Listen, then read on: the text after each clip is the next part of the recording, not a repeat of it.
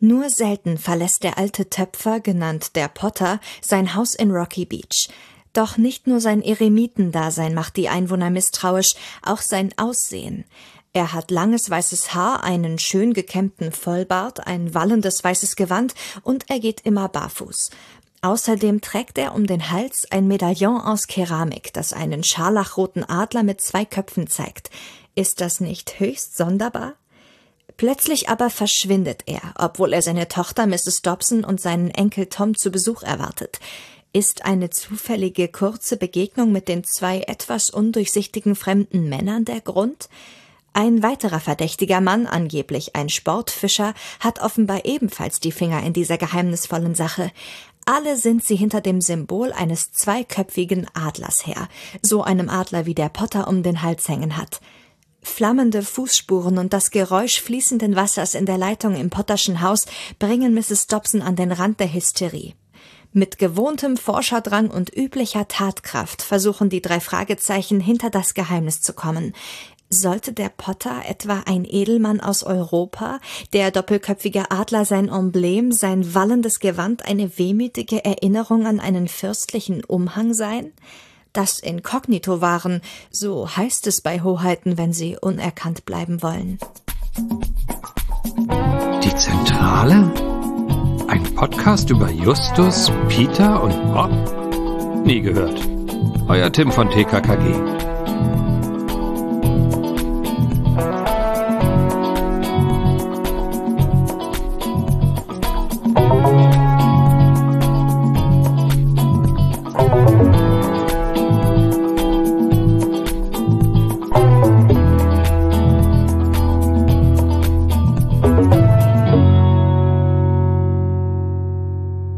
Natürlich eine Rotz- und Wasserproduktion. Olli. Ja, Thomas? Wo ist Hilltop House? Mir scheint, ich bin falsch abgebogen. Oh, hast du sehr schön gemacht. Ja. Das liebe ich. ich liebe Vor allem, das. das Schlimme ist, äh, hätte ich mich gerne ein bisschen darauf vorbereitet. Thomas hat, bevor er hier Rack gedrückt hat, hat er gesagt, Olli, pass auf, ich habe einen Knüller für die Einleitung. Dann kommt er damit. Also da bin ich ein bisschen enttäuscht. Also für die Ankündigung ist es ein bisschen wenig, Mhm. aber an sich nicht schlecht. Und weißt du, was mir gerade einfällt? Was denn? Der Name Hilltop House wäre, glaube ich, auch ein cooler Name für einen drei podcast Hilltop, oh, wirklich schön. Der ist richtig cool, fällt mir gerade auf. Thomas, denkst du gerade darüber nach, dich hier abzukapseln von uns? Niemals. Demnächst, Thomas Freitag, in dem neuen äh, drei Fragezeichen Podcast Hilltop House. Hilltop House. Aber wäre wirklich ein cooler, so Oder? ähnlich wie Hängematte, so ein Bezug Ja. auf eine Folge, ja. Auf den sehr, Kosmos. Und sehr schön. Die wahren Kenner wüssten genau, worum es geht. genau. Wir haben es ein bisschen einfacher gedacht. Wir haben unseren Podcast genannt Die Zentrale. Weil wir auch Einsteiger ansprechen möchten. Richtig. Und ich bin auch wirklich froh, weil ähm, ich sag's ja immer wieder, gerne, ich betone es immer wieder gerne, es gibt ja inzwischen drei Fragezeichen-Podcasts wie Sand am Meer. Ich habe das Gefühl, jeden Monat kommen mindestens zwei neue drei Fragezeichen-Podcasts auf den Markt. Ich habe jetzt schon wieder einen neuen entdeckt und ich habe vergessen, wie er heißt.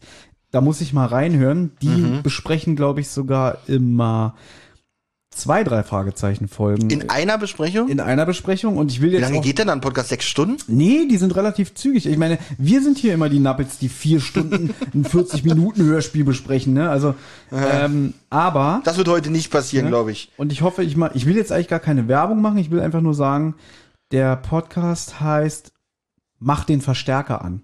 Auch nicht schlecht. Ja. Man hätte auch nennen können, der Verstärker.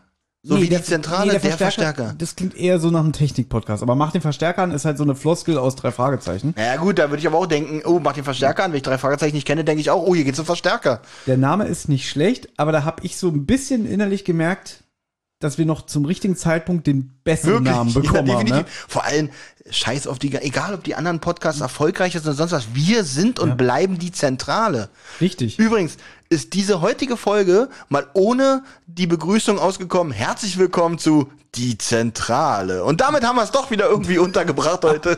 Herzlich willkommen, liebe Hörer, zu, welche Folge ist es jetzt eigentlich? Die Zentrale meine ich. Äh, du weißt, ich lege mich da immer ungern fest, Hm. weil unsere Aufnahmerhythmen nicht immer unbedingt unserem Veröffentlichungsrhythmus ähm, entsprechen. Wir sind noch unter Folge 200, richtig?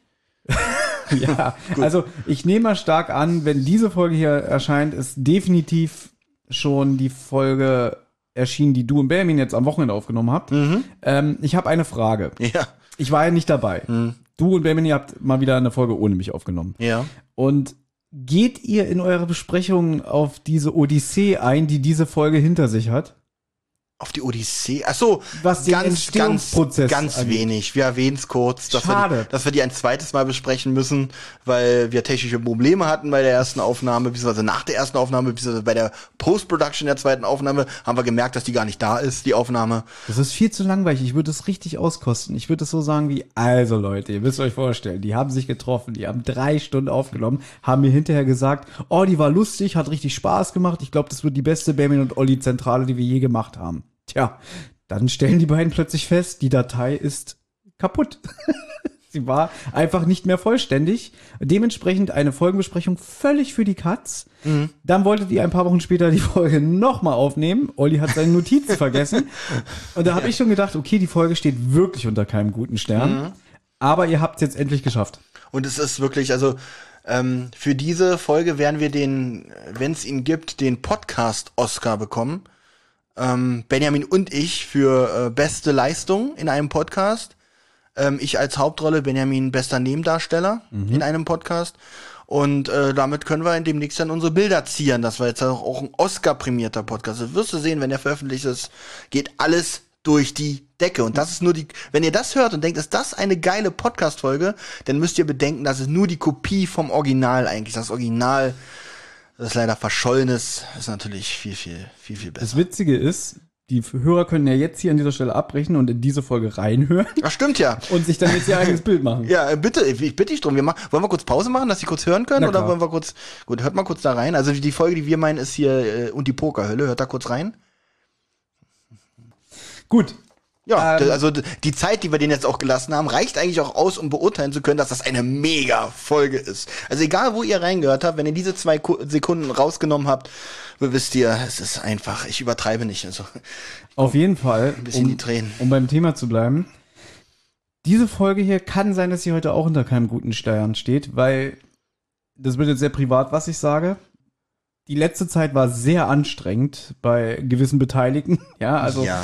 auch bei mir. Und ähm, bei mir war gerade sehr, sehr viel Chaos. Ähm, und ich glaube, das hier ist mal eine Folge zentrale. Ich glaube, ich war noch nie so unvorbereitet. Ja, du hast sogar einen Ghostwriter gehabt für deine Notizen, ist das richtig? Ich habe Unfassbar. Notiz- Meine Notiz, ich habe nur diesen einen Zettel hier, damit, Ja, ja, ja. so mit ein bisschen, also hier so handschriftlich, weil ich einfach, ich war nicht in der Lage. Ich war einfach nicht in der Lage, beziehungsweise zeitlich nicht äh, imstande. Also Thomas versucht dir aber was zu etablieren, was ich eigentlich äh, wirklich ausbaufähig finde, dass hier jeder wirklich seine Ghostwriter hat, dass wir die Notizen nicht mehr machen müssen, uns einfach hier hinsetzen, alles schon fertig. Notizen liegen hier schon und wie so auch die Gags sind schon drin reingeschrieben, die wir machen. Äh, Perfekt, das, das wünsche ich mir eigentlich und da möchte ich hin, da möchte ich irgendwann sein. Ja. Wo ist Hilltop House? Sehr Ich schön. Mhm. möchte beim Thema bleiben. Irgendwann ist ja mal alles vorbei. Ne? Aber es gibt definitiv so eine Handvoll drei Fragezeichen, so äh, Folgen. Ich wollte gerade sagen, es gibt genau drei, aber du meinst Folgen, gut. Also es gibt mindestens noch fünf oder sechs Folgen, die ich machen will. Uh, das ist aber Ja. doch eine sehr absehbare Aussicht, die du dem Projekt hier noch stellst. Nein, nein, aber dadurch, dass ja immer was dazukommt, weil eigentlich meine Lieblingsfolgen wollte ich eigentlich schon zu Beginn dieses Projekts alle abarbeiten.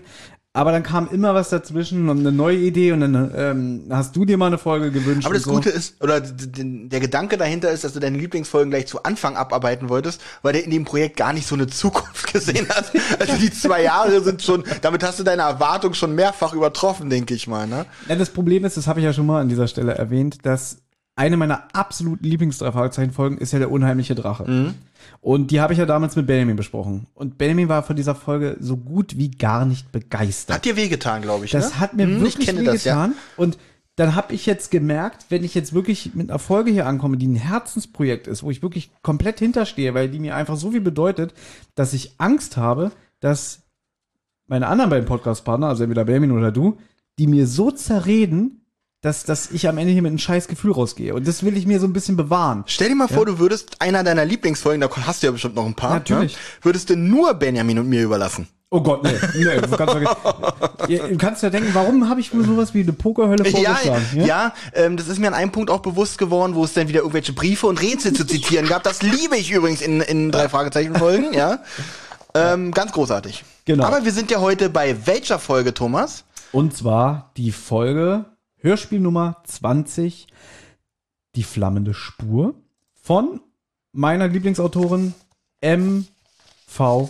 Carey. Genau, Benjamin und ich besprechen immer die Sonnleitner-Folgen. ja, und äh, bei Thomas darf es dann auch schon mal eine MV Carey-Folge sein. Darf ich dazu aber sagen, dass du dir diese Folge gewünscht hast? Die heutige stimmt, Ja. ja. Ähm, ich hatte mal wieder Lust auf eine richtig klassische Folge und die ist es heute, glaube ich, durch und durch. Und ich glaube aber auch dir kam es sehr entgegen, weil wir haben jetzt in letzter Zeit äh, mehr, wo ich dabei war, zumindest mehr die neueren Folgen beäugt. Und hier fängt es ja eigentlich schon an, dass ich mich gefreut habe, seit langem mal wieder diese klassische Intro-Musik zu hören. Äh, dass ich die so vermisst habe, zeigt, dass ich in letzter Zeit wirklich zu viele neue Folgen besprochen habe. Eine klassische Folge aus den ganz frühen Tagen und ja, an dieser Stelle würde ich schon immer gerne ins Fazit gehen, weil jetzt würde ich eigentlich schon gerne sagen, was ich Gut, das würde die Sache heute abkürzen. Ist richtig, weil jetzt könnte ich dir schon sagen, wie ich es empfunden habe, diese Folge nochmal zu hören, wie ich darüber denke und so, aber dann würde ich halt eine Menge vorausnehmen und wahrscheinlich vergesse ich nachher wieder die Hälfte. Auf jeden Fall erstmal wieder das Allgemeine.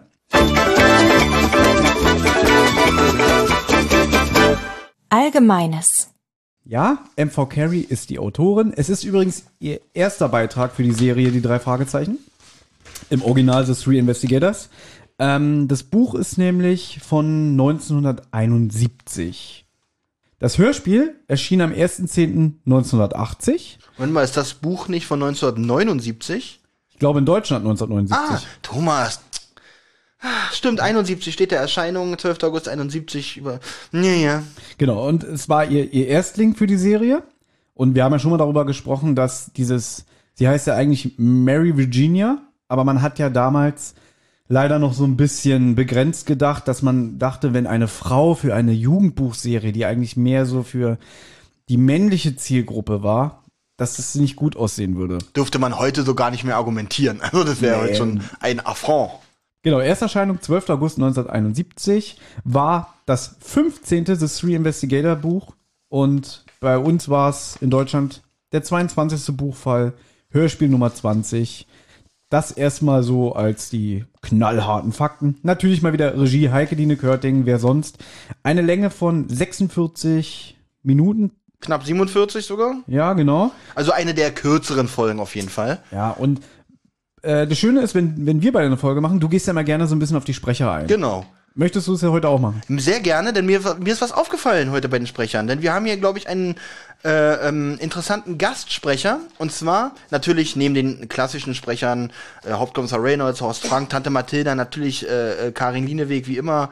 Dann haben wir ähm, Mihai Eftimin, Volker Brandt. Ja. ja den finde ich ähm, nicht so gut wie zum Beispiel den Sprecher von Dr. Radulescu, Günther Flesch. Hat man von dem schon mal was gehört? Weil den finde ich großartig in diesem Hörspiel. war früher oft im Europakosmos zu Gast, gerade so in diesen Jahren, Ende 70er, Anfang 80er, ist aber meiner Meinung nach nicht mehr aktiv, schon lange. Und Das Ding ist halt, äh, es gab lange auch Gerüchte, dass er verstorben ist, Okay. hat aber, glaube ich, noch mal so 2009 oder so in sogar in einem Drei-Fragezeichen-Hörspiel mitgewirkt, allerdings, glaube ich, nur per Telefonzuschalte. Und wenn man damals schon dachte, der lebt nicht mehr, ich kann es dir gar nicht sagen, ob er inzwischen noch unter uns weilt. Ich, ich wünsche es ihm natürlich sehr. Ähm, Na, kommt drauf an, was heißt, man wünscht es ihm sehr. Wenn er jetzt über 90 ist und auch nicht mehr so agil, also ich wünsche es ihm, dass, wenn er tot ist, er bis zuletzt wirklich ein ausgeführtes Leben hatte, weil er dürfte jetzt auch in einem Alter sein, wo man sagt, man muss nicht mehr leben. Also es ist jetzt, klingt jetzt ein bisschen hart, aber Das ist wirklich hart. Aber, Olli. Wir müssen, ähm, Olli, wir müssen mal ein bisschen auf achten, was wir sagen. das Thema hatten wir vorhin schon, Du ne? weißt, es ist in letzter Zeit viel passiert, ja. Ja, aber ich sage mal, ich sage immer, schlimmer als zu sterben ist nicht zu leben. Und ich glaube, du weißt, was ich damit meine. Äh, wenn man ein erfülltes Leben hat, das ist zum Beispiel, also äh, ich finde, Udo Jürgens ist relativ jung verstorben, finde ich, ein bisschen zu jung, aber so wie er gestorben ist, zack, und bis zuletzt eigentlich noch, weil ich weiß, er hatte immer Angst äh, davor, alleine zu sterben und äh, äh, einsam zu werden und hat er alles nicht ertragen müssen. Er ist eigentlich so gestorben, wie man ihm es eigentlich gewünscht hätte. Sowas meine ich, weil dummer Sterben ist tatsächlich nicht das Schlimmste, wenn die Umstände stimmen. Ich glaube, er stand sogar drei Tage davor noch auf der Bühne, war das nicht so? Natürlich, ja. ja. Und ist er nicht auch irgendwie bei einer Wanderung oder so zusammen? Genau, genau, einfach zack und weg. Also Ja. er hat es wahrscheinlich nicht mal gemerkt. Also und und und das ist so fast Ironie, weil er selber immer gesagt hat, äh, er hat Angst, irgendwie so irgendwo hin Mhm. zu vegetieren und so eine Sachen, was man natürlich auch niemandem wünscht, ja, weil es ist denn so, da haben zwar die Angehörigen noch was davon, also in Anführungsstrichen, natürlich will man auch niemanden leiden sehen, aber man möchte natürlich auf einen geliebten Menschen auch nicht verzichten, da nimmt man auch gerne so eine Sachen viel in Kauf. Die Frage ist, ob es für den Menschen an sich gut ist. Und damit schweifen wir wieder extrem ab, muss Okay. ich sagen. Aber um das noch vielleicht noch äh, zu beenden, ich habe es nämlich gerade nebenbei gegoogelt und laut Wikipedia lebt Günther Flesch noch. Freut mich für ihn. Wie alt ist er denn? Der muss ja wirklich schon. 1930 geboren. Oh, also okay, das ist er 80, 81. Äh, Quatsch, 91 ist er 91, ne? Also wie gesagt, wenn Sie uns hören sollten, Herr Flesch, viele Grüße. Wir wünschen Ihnen trotzdem noch ganz, also wir wünschen Ihnen, das, das Leben fängt gerade erst an. jetzt. Da, genau, mit, mit 91 Jahren, da fängt das Leben an. Mit 91 Jahren, da hat man Spaß daran. Richtig. Mit 91. da gleich doch mal dein, dein Udo Jungs reingebracht, ne? Ähm, Ähm, und hier ganz große Leistung, Herr Flesch. Ja, also, ähm, aber du weißt, Volker Brandt, der den Mihai Eftimin spricht, ist ja Michael Douglas, ne?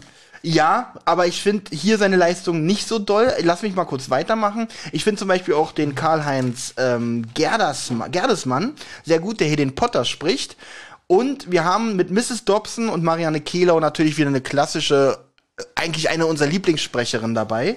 Und jetzt haben wir eine kleine Überraschung. Und zwar Tom Dobson wird gesprochen von Alexander Körting, wahrscheinlich der Sohn von Heike Dienek. Kann das sein? Das nehme ich mal ganz stark an. Nehme ich auch, aber du weißt es auch nicht genau, ne? Also du hast jetzt, jetzt nicht irgendwie. Äh, Ich glaube, das ist sogar, ich bin der Meinung, die war, die war ja mit Onkel Titus, dem Sprecher, verheiratet, hier dem an Dr. Andreas Beuermann. Ähm, aber ich glaube, das war ihre zweite Ehe und deswegen nehme ich mal ganz stark an, dass der Alexander Körting aus erster Ehe stammt. Dann haben wir auch einen meiner Lieblingssprecher hier drin mit diesmal nicht meiner Lieblingsleistung, muss ich sagen. Und zwar ist auch Gottfried Kramer wieder dabei. Und ich muss ganz ehrlich sagen, hier gefällt er mir gar nicht. Gehen wir nachher nochmal Ich bin, so, detailliert. ich bin so froh, dass du es sagst, Echt, ja? weil mir ist es auch aufgefallen und ich war nicht zufrieden mit ihm. Und dann Nee. dachte ich wieder so, liegt es jetzt an mir? Weil ich habe zum Beispiel auch, ich habe ja mit Benjamin damals die Geisterinsel besprochen. Mhm. Da spricht er ja diesen Tom Faraday. Und auch da fand ich ihn nicht so geil, weil ich habe auch ein bisschen in, im Buch geblättert. Ich habe das Hörbuch gehört. Ja, das kannst du nämlich auch hören von, Mhm. ah, wie heißt äh, von einer ganz bekannten Theaterschauspielerin eingelesen. Ich habe jetzt den Namen vergessen. Sorry, müsste ich gucken. Ähm, und so wie der Charakter auch in dem Buch beschrieben wird von dem Tom Faraday, passt Gottfried Kramer nicht. Und das ist jetzt überhaupt nicht gegen seine Leistung. Nee. Aber wenn du weißt, wie der Faraday im Buch agiert, ist Gottfried Kramer viel zu nett. Er ist, genau, er ist zu nett und er, die Stimmfarbe von Gottfried Kramer ist hier in dem Fall auch total fehlbesetzt, finde ich irgendwo. Er kann eine Menge, er hat eine raue Stimme, die für vieles einsetzbar ist, aber hier finde ich ihn halt einfach deplatziert, was, was nicht an seiner Leistung an sich liegt, sondern einfach der falsche Charakter dafür. Da kommen wir später nochmal drauf, weil da gibt's eine Szene, die ich ganz schlimm fand. Ja, ja, es Die gibt, ziemlich, ziemlich zum Schluss. es gibt eigentlich fast keine Szene mit ihm, die ich gut finde, muss ich ganz ehrlich sagen. Aber er Dann hat haben- ja auch nicht so viel Sprechrolle. Ist richtig. Dann haben wir Andreas von der Meden, den wir heute diesmal nur am Telefon hören in der Rolle des Morten. Aber super souverän. Aber super sou- souverän. Und diesmal, hier ist er nur als Polizist äh, verzeichnet, aber wir haben hier wieder Goodwin dabei. aber natürlich noch nicht gesprochen von ähm, André Minninger, sondern in dem Fall von Hans Irle. Damit sind wir auch durch mit den Sprechern. Ich habe dem nichts mehr hinzuzufügen. Na, zu den Polizisten könnte ich noch was sagen. Ach so, gerne. Ähm, warte, ich gucke. Sergeant McDermott. Und Wacht Ach so. Ah, es sind zwei. Wachtmeister Haynes. Das ist der, der später zu Justus sagt irgendwie, ja, pack mal deine Nase nicht in alle Angelegenheiten, sonst schnipp, schnapp ist er ab. Ob er die, ob er da. Weißt du? das war ja, haben wir die Folge schon besprochen mit Oblivion? Natürlich haben, haben wir, wir die schon natürlich haben wir den. Schade, äh, äh, großartig. Eine ganz furchtbare Rolle. Die, Weißt du doch. Aber, äh, genau, dann gibt's noch den Sergeant McDermott, der aber in diesem Hörspiel keine Rolle hat, aber der von ähm, Kommissar Reynolds äh, angepfiffen wird. Hier, ja, hier kümmern Sie sich mal drum. Dann haben wir damit das auch schon mal Ach, abgedeckt. ist es gar nicht Godwin? der Nein, hier- Goodwin gibt's hier noch nicht. Der kommt erst später im Universum, wenn dann Cotta agiert. Achso, also den hat wirklich wahrscheinlich André Minninger erfunden. Mir war es, als hätte ich den Namen ich glaube, Godwin der gehört. wurde, ich glaube, der wurde von Marx sogar erfunden. Aber Okay. da, das ist jetzt ganz gefährliches Halbwissen und ich weiß, unsere Hörer werden uns jetzt ganz empörte Hassmails schicken, wo sie sagen, drei Fragezeichen Podcast und ihr wisst nicht, wo, wann Goodwin das erste Mal auftaucht. Das gibt's doch nicht. Aber ganz ehrlich, äh, das ist unsere, weiß ich nicht, wie vielte über 30. Folge und ihr wisst noch nicht, wo es bei uns lang geht, was das Halbwissen angeht. Also auch kurze Kritik dann zurück. Ja, müsst ihr sagen, Leute, ihr kennt uns langsam. Danke aber trotzdem für dein Feedback. Wir sind nicht perfekt. Ja, Doch, das schon, aber nur in eine andere Richtung. Cool. Nicht so perfekt, wie ihr das wollt, vielleicht. so. Dann kommen wir jetzt ähm, zum Cover.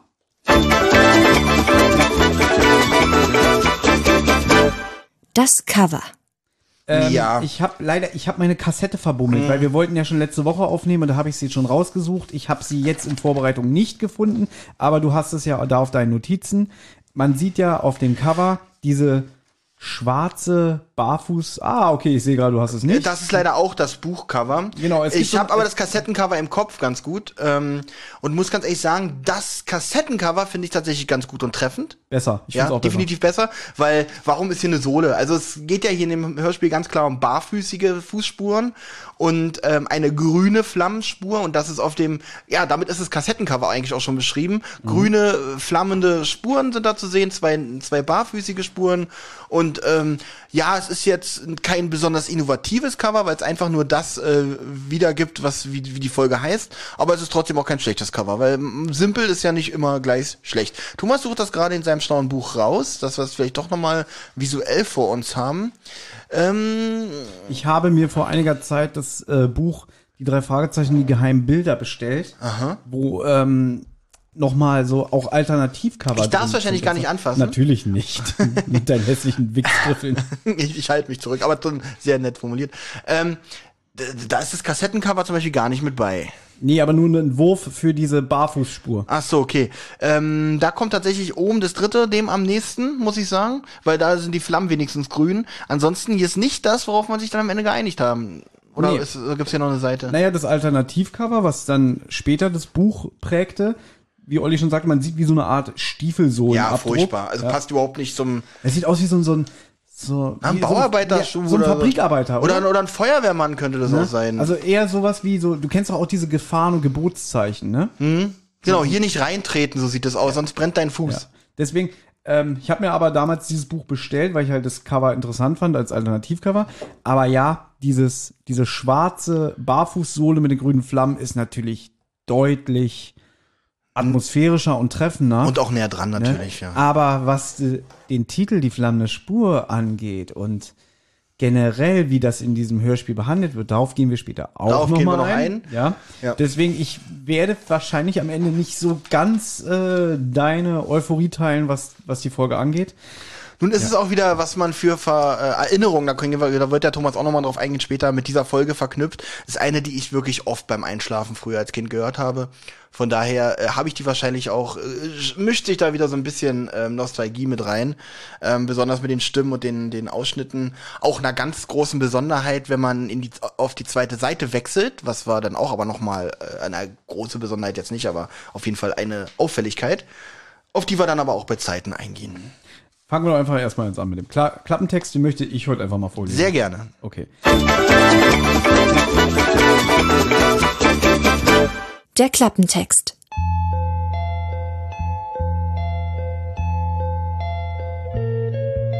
Warum sind die beiden undurchsichtigen Fremden sowie ein weiterer Verdächtiger alle hinter dem Symbol eines zweiköpfigen Adlers her?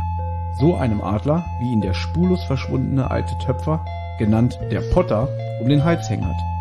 Flammende Fußspuren und das Geräusch fließenden Wassers im Potterschen Haus bringen die Tochter des Potters an den Rand der Hysterie. Mit gewohntem Forscherdrang und üblicher Tatkraft versuchen die drei Fragezeichen hinter das Geheimnis zu kommen. Das war jetzt natürlich der Klappentext vom Buch, weil du wirst wahrscheinlich jetzt gedacht haben, hä, fließendes Wasser? Das spielt im Buch eine Rolle, aber ist am Ende auch ein bisschen belanglos, die Auflösung. Aber Okay. wie gesagt, wir, wir kündigen hier gerade ganz, ganz viele Sachen an, auf die wir da näher eingehen. Ja, deswegen, ihr müsst einfach dranbleiben. Übrigens, ähm, äh, auch sehr innovativ, dass hier der Töpfer Potter genannt wird. Was heißt Potter übersetzt ganz einfach Töpfer. Ja, das. Also deswegen habe ich auch, also als Kind, ähm, beziehungsweise jetzt so beim Hören dachte ich so, heißt der wirklich Potter oder wird er nur Potter genannt? Also ich, ich glaube, er wird ja nur Potter genannt. Ähm, Weil Englisch Potting. Also na, Töpfer. Töpfern. Ja. Genau, deswegen heißt er einfach der Potter. Ja, ja. Ja, sehr interessant, ja. Wahnsinnig interessant. Ha haben wir jetzt alles, wir haben das Cover, wir haben äh, die Sprecher, wir haben den Klappentext und damit können wir dann jetzt auch schon in die Folgenbesprechung hinein.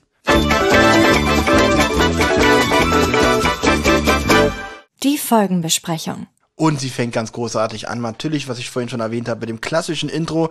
Dü, dü, dü, dü, Also wenn so eine Folge anfängt, dann weiß ich, jetzt bin ich bereit einzuschlafen. Gut, Olli hat natürlich die alte Version gehört, die ich ihm zugeschickt habe. Genau, vielen Dank dafür, Thomas, auch wenn sie ein paar Lücken aufwies. Ich hoffe, ich habe die mit meinen Erinnerungen so ein bisschen füllen können.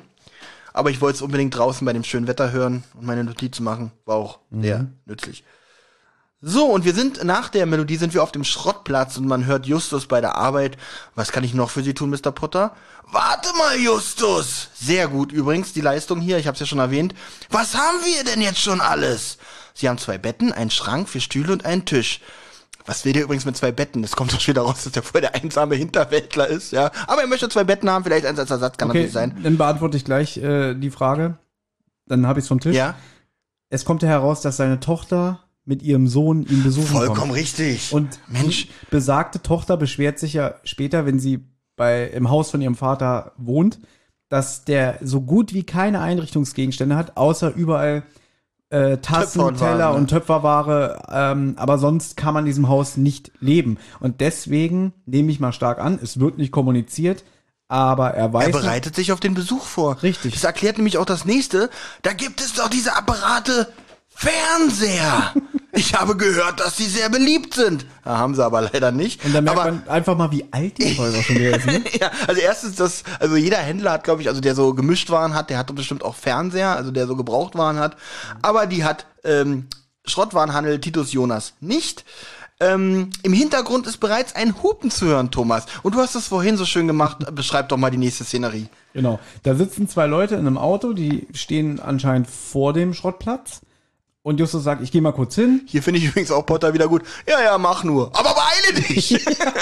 so, lass dir Zeit, aber beeile dich. Und Justus geht hin mit einer Abgeklärtheit. Da möchte ich noch im Laufe der Das Besprechung- ist der alte Justus Jonas, den ich liebe, Thomas. Auch nachher. Kommen wir aber nochmal drauf zurück. Da Hier ist es mein Justus. Es wird einen Moment in diesem Hörspiel geben, wo ich das explizit nochmal Mhm. ansprechen werde. Aber Justus geht halt schon hin. Und, hm, zwei Männer, was wollen die denn? Und er kennt die halt auch nicht. Und zu diesem Zeitpunkt ist Rocky Beach natürlich wirklich noch ein kleines Küstenstädtchen. Da heißt, das heißt, Fremde fallen da mehr auf. Ja, das wird auch später nochmal thematisiert, wenn die drei Fahrzeichen sich drüber unterhalten.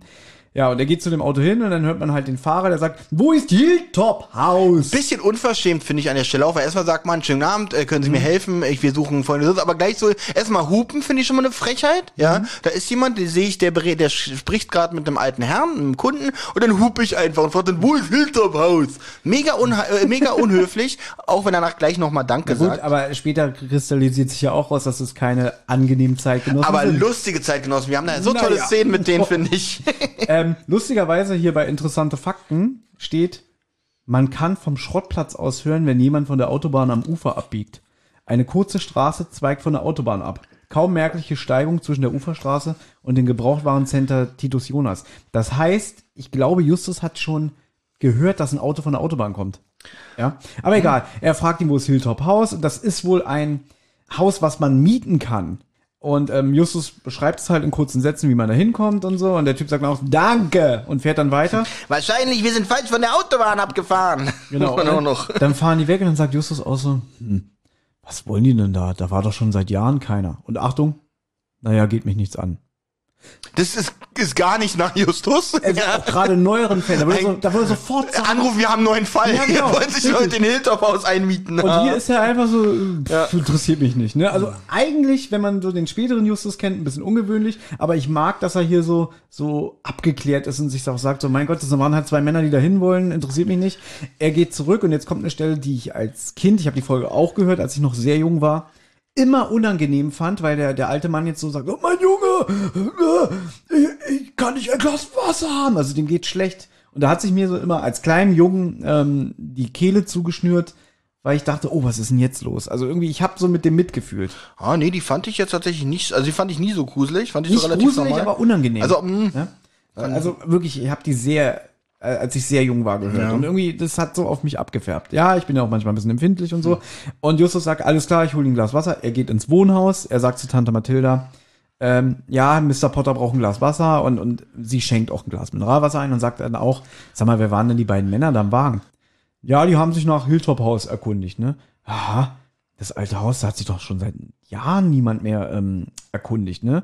Und Justus ist aber auch so relativ knapp, sage ich jetzt Ja, er sagt nur ne? so, ich weiß. Hm. Und dann geht er. Ja. Naja, gut. Ähm, ich glaube, hier sollte bloß nochmal betont werden, dass es wirklich was Besonderes ist, wenn sich jemand in dieses Haus da Es einmietet. wird sehr subtil alles beschrieben. Also wenn, Ja. ne, das ist, es wird nicht aufregend dargeboten, aber m- wenn man genau hinhört, merkt man, okay, das scheint schon was Besonderes zu sein. Ja, und als Hörer will man eigentlich auch noch dabei bleiben. Gut, es sind ja auch gerade mal drei, vier Minuten des Hörspiels, wenn überhaupt. Und jetzt wird seltsam, weil Justus geht mit dem Glas Wasser wieder raus und merkt plötzlich, der Potter ist verschwunden. Sogar seinen Lastwagen hat er stehen lassen. Genau, der ist Hals über Kopf verschwunden.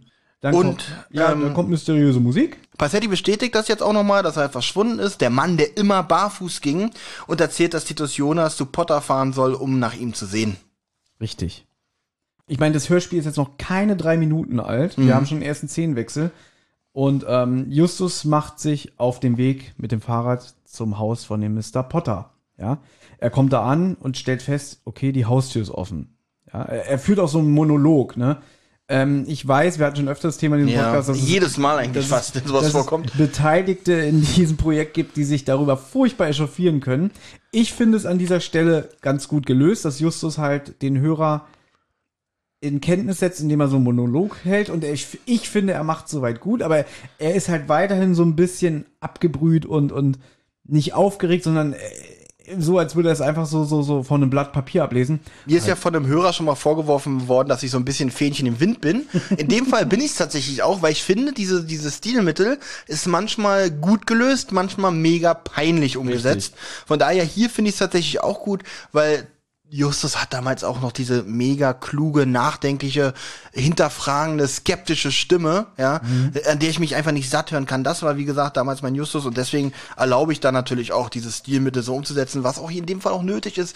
Muss ja nicht alles von dem Erzähler äh, gemacht werden. Das hier ist wirklich der klassische Justus der ersten Stunde. Man merkt auch, glaube ich, dass Oliver Rohrbeck muss zu diesem Zeitpunkt, glaube ich, 15 Jahre alt gewesen sein. Also er ist auch schon im Stimmbruch. Das merkt man, wenn man genau hinhört. Er hat nicht mehr so diese ganz kindliche Stimme aus den ersten Folgen. Ja, und dann betritt er halt das Haus. Er ruft nach dem Potter und stellt fest, scheiße, hier ist er eingebrochen worden. Man hört einen dumpfen Schlag und er macht Au! Ja, und dann ist kurz Ruhe, beziehungsweise man hört auch, wie jemand das Haus verlässt.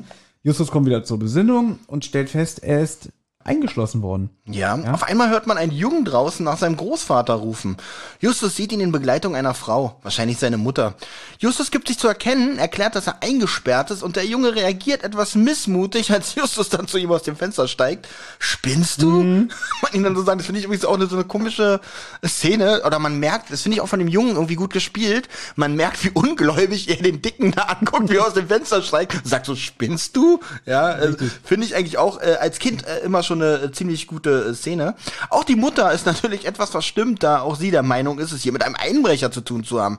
Was treibst du hier? knurrt sie ihm entgegen. Natürlich die großartige Marianne Kehlau. Auch hier wieder nichts nachzusagen. Groß, übrigens generell fast alle Sprecher hier sehr gute Leistung. Ich glaube, ich habe gerade ganz komisch äh, gegrunzt. Ja. Ähm, Man muss es nicht immer noch mal danach wiederholen, weil die Leute haben es gehört und du hättest jetzt einfach stillschweigend darüber hinwegsehen können. kann das nicht. Ne? Ja, jedenfalls, ähm, die Mutter sagt ja dann auch, ähm, Tom, hol sofort die Polizei. Wir wissen jetzt, aha, der Junge heißt Tom. Im Buch übrigens wird er äh, beschrieben, dass er genauso alt ist wie Justus. Ach, Das, echt? Der klingt aber viel jünger.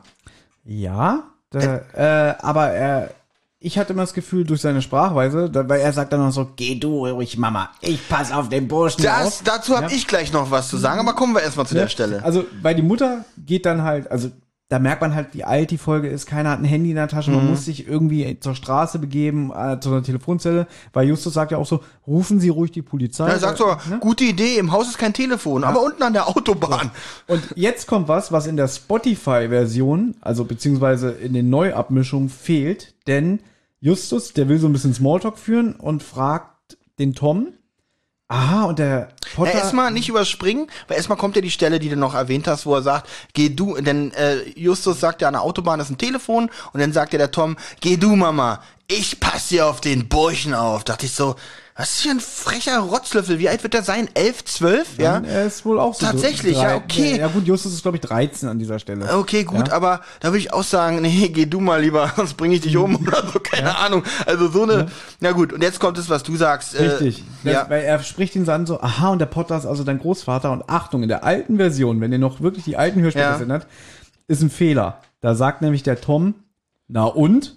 ein Großvater ist schließlich jeder. Ist? Ja, er sagt, ein Großvater ist schließlich Das jeder. sagt er in der Version, die du mir geschickt hast? Ja, und dann sagt sogar noch äh, Peter Passetti, dem konnte Justus äh, Nicht widersprechen. nicht widersprechen. Und das haben sie für die neue Abmischung rausgeschnitten. Da sagt der Tom nur, ja und. Und dann sagt der Passetti, Mrs. Dobson kehrte mit der Polizei zurück. Obwohl ich ganz ehrlich, so vom, vom, vom, von den Dialogen, die hier wieder verfasst wurden, muss ich sagen, selbst wenn es richtig ausgesprochen wurde, Potter ist also dein Großvater. Ja und? Einen Großvater hat schließlich jeder. Ja, trotzdem muss ja Potter nicht sein Großvater sein. Die Frage ist doch trotzdem berechtigt. Deswegen finde ich das wieder ein bisschen missglückt. Ich habe hier ein Hörspielskript offen von der rockybeach.com, weil ich halt wirklich keine einzige Notiz hier habe, außer diesen kleinen kümmerlichen Zettel. Mhm, Ja, ja. Und da steht hat. Ich bin aber der Meinung, er sagt, Ich bin mir sicher, dass er sagt hat, weil das wäre mir aber aufgefallen. selbst das ist ein blöder Satz. Ja, das, nein, das ist ein blöde, blöder Dialog, weil das sagt ja, wie gesagt, das beantwortet ja Justus Frage nicht, So. ob Potter sein Großvater ist. Okay, aber hier nochmal. Ich habe nämlich auch die Fehlerseite auf von der rockybeach.com. Und hier steht, nach circa 4 Minuten 30 antwortet Tom Dobson, ja und? Ein Großvater ist schließlich jeder. Also hatte ich recht. Okay, das muss ich noch, das, dem gehe ich Ja? noch mal nach. Dann hat wahrscheinlich der Verfasser von diesem Hörspielskript das einfach geändert. Das ist ja schon wieder Verfälschung. Und ich stehe jetzt hier wieder dumm da. Potter ist also dein Großvater? Ja und? Ein Großvater ist schließlich jeder. Dem konnte Justus nicht widersprechen. Gut, wir haben gerade reingehört und ich bin also wieder peinlich berührt. Er sagt tatsächlich, ein Großvater ist schließlich jeder.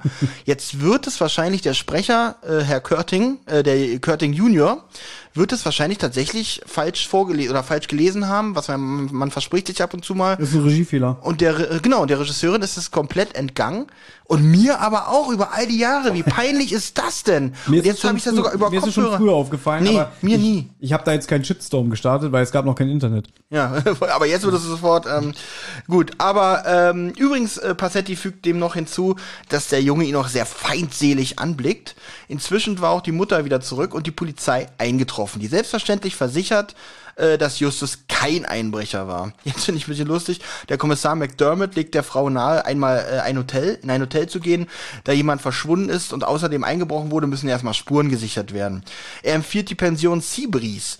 Und auch Justus bietet hilfbere hilfsbereit die, äh, an, dass, äh, dass sie bei Tante Mathilda wohnen könnte. Und sie dann etwas undankbar, wo ist denn diese Pension? Das ist mir auch, das ist mir als Kind schon immer aufgefallen. Dieses, mega, dieses er- Abweisen, dieses, okay. Er ja. bietet es an und sie Ja. geht darüber überhaupt nicht ein. Im Gegenteil, so, so irgendwie, äh, als ob ich bei euch einziehe. Wirklich, ne? ja. Wo ist denn diese Pension, ne? Ja. Und dann ist es halt, dass das, also ich meine, der ist ja nett, der, der Wachtmeister, ne? Ja, na, auf jeden sagen. Fall fährt sie ja sogar Ja. hin. Also, weil es ist ja auch schön, weil er kennt ja auch Justus und sagt irgendwie, ähm, ja, der Junge, der wohnt auch hier, also ich kann für den Bürgen und dann sagt er irgendwie, so, und wir übernehmen jetzt hier und Justus, du gehst jetzt mal lieber nach Hause. Genau, das eigentlich auch mit den freundlichen Worten, also wirklich freundlich. Und wenn du deine Nase weiter in den Dinge steckst, die dich nichts angehen, wird man sie dir eines Tages noch abschneiden. Und Justus jetzt so, mhm, okay, Genau. auf Wiedersehen und der sagt, Ja. lieber nicht. Ja, lieber nicht, Justus. Hier finde ich allerdings auch gut irgendwo an sich diese Szene, dass man hier merkt oder dass es hier nicht so ist wie, ja, das sind Kinder und die werden von allem ernst genommen. Nein, natürlich werden sie von den Erwachsenen ein bisschen belächelt teilweise, ja. Was ich gut finde, dass man das hier ein bisschen betont und ja auch ein bisschen mutig ist, wenn man ähm, wenn man, ähm, ja, äh, wie soll, soll ich sagen, wenn ich als Hörer meinen Held Justus Jonas habe und auf einmal sagt da einer, ja, komm hier, steck mal deine Nase nicht überall rein, ja, ähm, hier, äh, Kommissar Reynolds wird ja nachher auch noch ein bisschen rau, aber da kommen wir dann später zu. Und das nächste möchte ich bitte erzählen. Sehr gerne. Weil jetzt kommt wirklich eine, also wenn ich an diese Folge denke, denke ich nur an diese Szene. Und Hm. ich liebe, was jetzt kommt. Weil Justus, der ja schon, wie ich schon eingangs gesagt habe, sehr abgeklärt ist und auch so ein bisschen anders als sonst, weil sonst ist er schon auch neugierig und auch irgendwie, hm, das sollte man vielleicht mal äh, untersuchen und so. Aber bestes Beispiel vorhin mit den beiden Autotypen im Auto, ne, wo er sagt so, "Ja, geht mich nichts an. Mhm. So, und jetzt, ja, der hat jetzt einen Schlag auf den Kopf bekommen, der will nach Hause, man hört, wie er Fahrrad fährt und auf einmal hört man so aus dem Nichts, Hallo Junge! Ja? Und Justus antwortet, was will der denn von mir? Ein Angler und sieht aus wie aus dem Bilderbuch. ja, das fand ich immer super, so, so richtig, so richtig. Ja. Ich, ich interpretiere da jetzt zu viel rein, aber diese so, was will er denn von mir? Er soll gehen. Na gut, würde- so, ja, stimmt, da fehlt, oder so, zumindest war sein, sein Detektivsinn da so ein bisschen abgeschwächt. Sagt ihm, ich will eigentlich nur nach Hause, lasst mich doch alle in Ruhe. Ist mir egal, dass ich was auf den Kopf bekommen habe. Ich will jetzt keinen Fall, verdammt nochmal. Und die drängen ihn ja dem Fall förmlich auf, ja, dass So er irgendwann am bisschen, Ende ne? sagen muss. Und der, der, der, der unterhält sich jetzt mit Justus. Ja. Das ist übrigens Gottfried Kramer, in dem Fall hier mit der Professor Shay-Stimme. Shay. Richtig. Schönen guten Tag. Und Justus, guten Tag. Beißen die Fische heute? Bisher noch nicht. Äh, vielleicht habe ich nicht den richtigen Köder. Ich, ähm, ich habe bei dem Haus einen Streifenwagen gesehen. Ist was passiert? Und Justus halt wirklich so ganz knapp auch. So, ja, war ein Einbruch, ne? Ist das nicht die Töpferwerkstatt? Äh, der Töpfer soll recht berühmt sein. Und Justus wieder, ja, der ist berühmt, das ist der Potter. Ein Freund von dir? Jetzt kommt übrigens das, was ich auch immer antworte, wenn man fragt, Thomas, ein Freund von dir? Dann sage ich, äh, äh, ich kenne ihn. also nein, kein Freund. Ja. Und das, was der Typ jetzt macht, ich nehme es jetzt einfach vorweg, ja, natürlich hat der auch seine Finger mit drin und es ist kein Geheimnis, wenn ich euch verrate, er ist derjenige, der Justus nämlich niedergeschlagen hat und der trollt ihn jetzt ein bisschen, indem er sagt, du hast aber eine schlimme Beule, ne? Vielleicht hat er es auch einfach schon wieder vergessen. Ja, genau. Und Justus aber auch, ich bin hingefallen. Also eigentlich finde ich, dass Justus sich wirklich hier auch so aus der Schusslinie nimmt. Also ich meine, in der neuen Folge würde er sagen, ja, ich wurde niedergeschlagen. Hier, hier meine Karte, ich bin nämlich Detektiv. Weiß ich nicht, ob er das in den neuen Folgen sagen ich weil der weiß kennt den noch nicht. Er würde auch wahrscheinlich in den neueren Folgen ihm ein bisschen skeptisch gegenübertreten, Ja, weil okay. wie gesagt, Angler und sieht aus wie aus dem Modesalon. Da bin ich mir jetzt nicht ganz sicher. Aber es würde alles eine ganz andere Stimmung haben, wenn wir hier den neuen Justus hätten. Ja, aber auch jetzt wieder, äh, er, er sagt dann, naja, ich werde da mal los, äh, vielleicht beißen die Fische ja doch noch. Justus sagt zum Abschied, Petri heil. Aber anstatt einer Antwort hören wir eine Autotür zuklappen, ein Auto wird gestartet und dann redet wieder Justus zu sich selber, das ist aber ein komischer Angler. Der hat bestimmt noch nie einen Fisch aus dem Wasser geholt. Der weiß doch noch nicht mal, dass man Petri Dank antwortet. Und Achtung, naja, geht mich nichts an. ja, also Justus will keinen Fall. Nee, ja, so diesmal will er, nicht, ne? wehrt er sich wirklich total dagegen. Äh, witzig finde ich eigentlich auch, äh, der hat bestimmt noch nie einen Fisch aus dem Wasser gezogen, weil die Fische da schwimmen. Ah, Guck mal, da eine Angel. Aber da beiß ich nicht rein. Der weiß ja nicht mal, dass man Petri Dank antwortet. Nee, da, äh, also als wenn das damit zusammenhängt. Ja. Und trotzdem ist Justus Neugier weg, weil er sagt, ich werde jetzt nach Hause gehen, dann werde ich Bob und Peter anrufen. Ich glaube, die drei Detektive bekommen Arbeit. Es gibt wieder Arbeit. Aber er sagt, könnte man auch so werten wie, ja, ist ja gut. Ich nehme ihn ja schon an den Fall, bevor hier noch ein Clown kommt. Keine Ahnung. Und in der alten Abmischung kommt die schöne alte gepfiffene Musik. Und in der neuen kommt Baum, Baum. Baum, auch Baum, schön. Baum. Ja, von den neuen auf jeden Fall eins der besseren. Ähm, aber hier brauche ich, also brauchen wir, glaube ich, nicht weiter auf die Musik einzugehen, weil es sind einfach die guten alten Carsten Bohn-Stücke. Ähm, Ich wollte es auch nur mal erwähnen. an dem man hier voll, oh, oh, nicht böse gemeint, ja, alles, alles, alles gut. Wir dürfen trotz, das trotzdem hier bleiben und weitermachen. ja, ich wohne ja auch hier. Das stimmt. Ja, Erzähler äh, sagt, noch am gleichen Tage trafen sich die drei Detektive in ihrer Zentrale auf dem Schrottplatz. Und jetzt, Justus hat jetzt halt die anderen beiden aufgeklärt und sagt dann auch halt, naja, mir ist aufgefallen, der Potter, der hat sich an sein Medaillon gegriffen, als er die beiden Männer im Auto gesehen hat. Und daraus schließen sie jetzt, Ja, die müssen sich gekannt haben. müssen sich gekannt haben, was ja dann wahrscheinlich auch erklärt, warum der Potter einfach Hals über Kopf verschwunden ist, ja. Und dann beschreibt Justus die, einer war kahlköpfig und sie sahen auch beide aus wie Ausländer. Na gut, die haben ja auch ein bisschen gebrochen gesprochen. Also so wie es reimt sich, ganz wunderbar. Ja. Ähm, Ja, daher und- kann man dem auch schon. Und lustig ist, dass das jetzt Justus so Bob einfach so anspricht, so, kennst du sein Medaillon, ne? Und dann äh, sagt Bob, ja, da ist ein Adler drauf, oder? Ja, ein Adler mit zwei Köpfen. Das könnte ein Potternwurf sein. Aber auch ein Symbol, das den beiden Männern im Auto was sagen könnte, ja? Übrigens kommt hier wieder äh, ein, ein Fachbegriff äh, vor, den ich vor äh, Bearbeitung dieses Podcasts hier noch nie gehört habe. Äh, denn laut Bob gibt es in der Bibliothek nämlich ein Buch über Heraldik.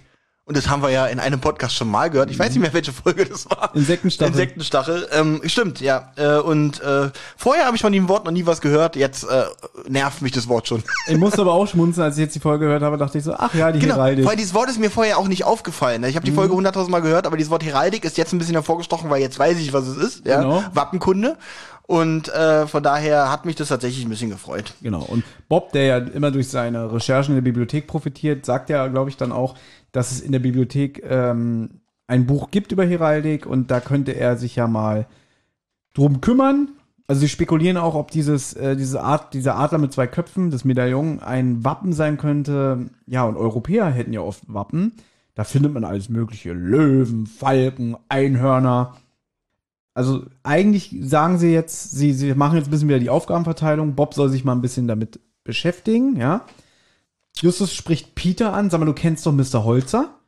Ja, du meinst den Immobilienmakler, bei dem mähe ich ab und zu mal den Rasen. Hier macht Peter ne, einen, übrigens einen Grammatikfehler. Ja. Ähm, er sagt nämlich, ja, den kenne ich. Ich mähe öfters den Rasen bei ihm. Bei Ihnen, ich glaube, er meint damit die Familie. So habe ich es immer verstanden. Ach so? Ja. Die, ah, okay. Gut. Also ich Da glaube, kann man jetzt, hm, Ja, ich, also ich habe dann das immer so verstanden, wenn er sagt irgendwie, ja, äh, ach, du meinst den Immobilienmakler? Ja, bei Ihnen äh, mache ich öfter mal den Rasen, dass er damit gleich die ganze Familie meint. gut, dann habe ich, äh, dann habe ich nichts gesagt. Da der Immobilienmakler ist, spekuliert Justus darauf, man könnte jetzt dann was über die beiden Männer herausfinden, weil die ja Hilltop House gesucht haben. Da kann man als Immobilienmakler schon ein bisschen Hintergrundinfo zu haben. Naja, wahrscheinlich, weil der zuständig ist, Immobilien zu vermieten. Genau, Ne? das meinte ich damit. Ja. Und dann, äh, Justus erzählt auch weiter, dass er mit Tante Mathilda gesprochen hat und die möchte jetzt zu der Pension Seabreeze und sich ein bisschen um die Mrs. Dobson und ihren Sohn Tom kümmern. Ganz ehrlich, an Justus Stelle hatte ich gesagt, was interessieren mich die beiden, die sollen verrecken, so unhöflich, wie die Mhm. zu ihm waren, ja. Die haben ihn eigentlich nur fertig gemacht und selbst als die Polizisten ihn, äh, den beiden versichert haben, dass Justus kein Einbrecher ist und sich eigentlich nur nach deren Großvater erkundigt haben, dann hat er ganz freundlich angeboten, sie können gerne bei Tante Mathilda wohnen. Wo ist denn diese Pension? Ganz ehrlich, ich hätte mich nicht mehr um die beiden gekümmert. Aber gut, Justus ist- hat es ja jetzt schon als Fall angenommen, also muss ist so man wichtig, äh, sowas auch wi- annehmen. es ist so witzig. Ich habe ja schon offenbart, dass diese Notizen, aus denen ich lese, habe ich ja persönlich nicht geschrieben. Und hier steht drin, merkwürdig, wieso macht Tante Mathilda das? Die kennt die doch gar nicht. Ja, gut, aber Tante Mathilda, also wenn sie so gehört hat, ich, wenn Justus von ihr erzählt hat, so, ja, da ist äh, eine Mutter mit dem Enkel, die wissen jetzt wohl nicht, wo sie hin sollen und keine Ahnung, kann, du kennst ja Tante Mathilda, sie ist da schon sehr warmherzig und offen, was sowas angeht. Äh, das kann ich mir schon vorstellen. Was wir noch erwähnen müssen, äh, Justus will, oder ich glaube, alle drei sollen sich auch weiterhin mal nach diesem Sportfischer Ausschau halten. Ähm, es sind fünf neue in Rocky Beach und einer von ihnen hat einen Einbruch bei Mr. Potter So. begangen. Und das ist eigentlich ganz interessant, weil sie sagen ja, Rocky Beach ist ein kleines Nest, Mhm. da fallen Neuzugänge schnell auf. Ja. Es ist halt ein kleines Küstchenstädtchen. Ne?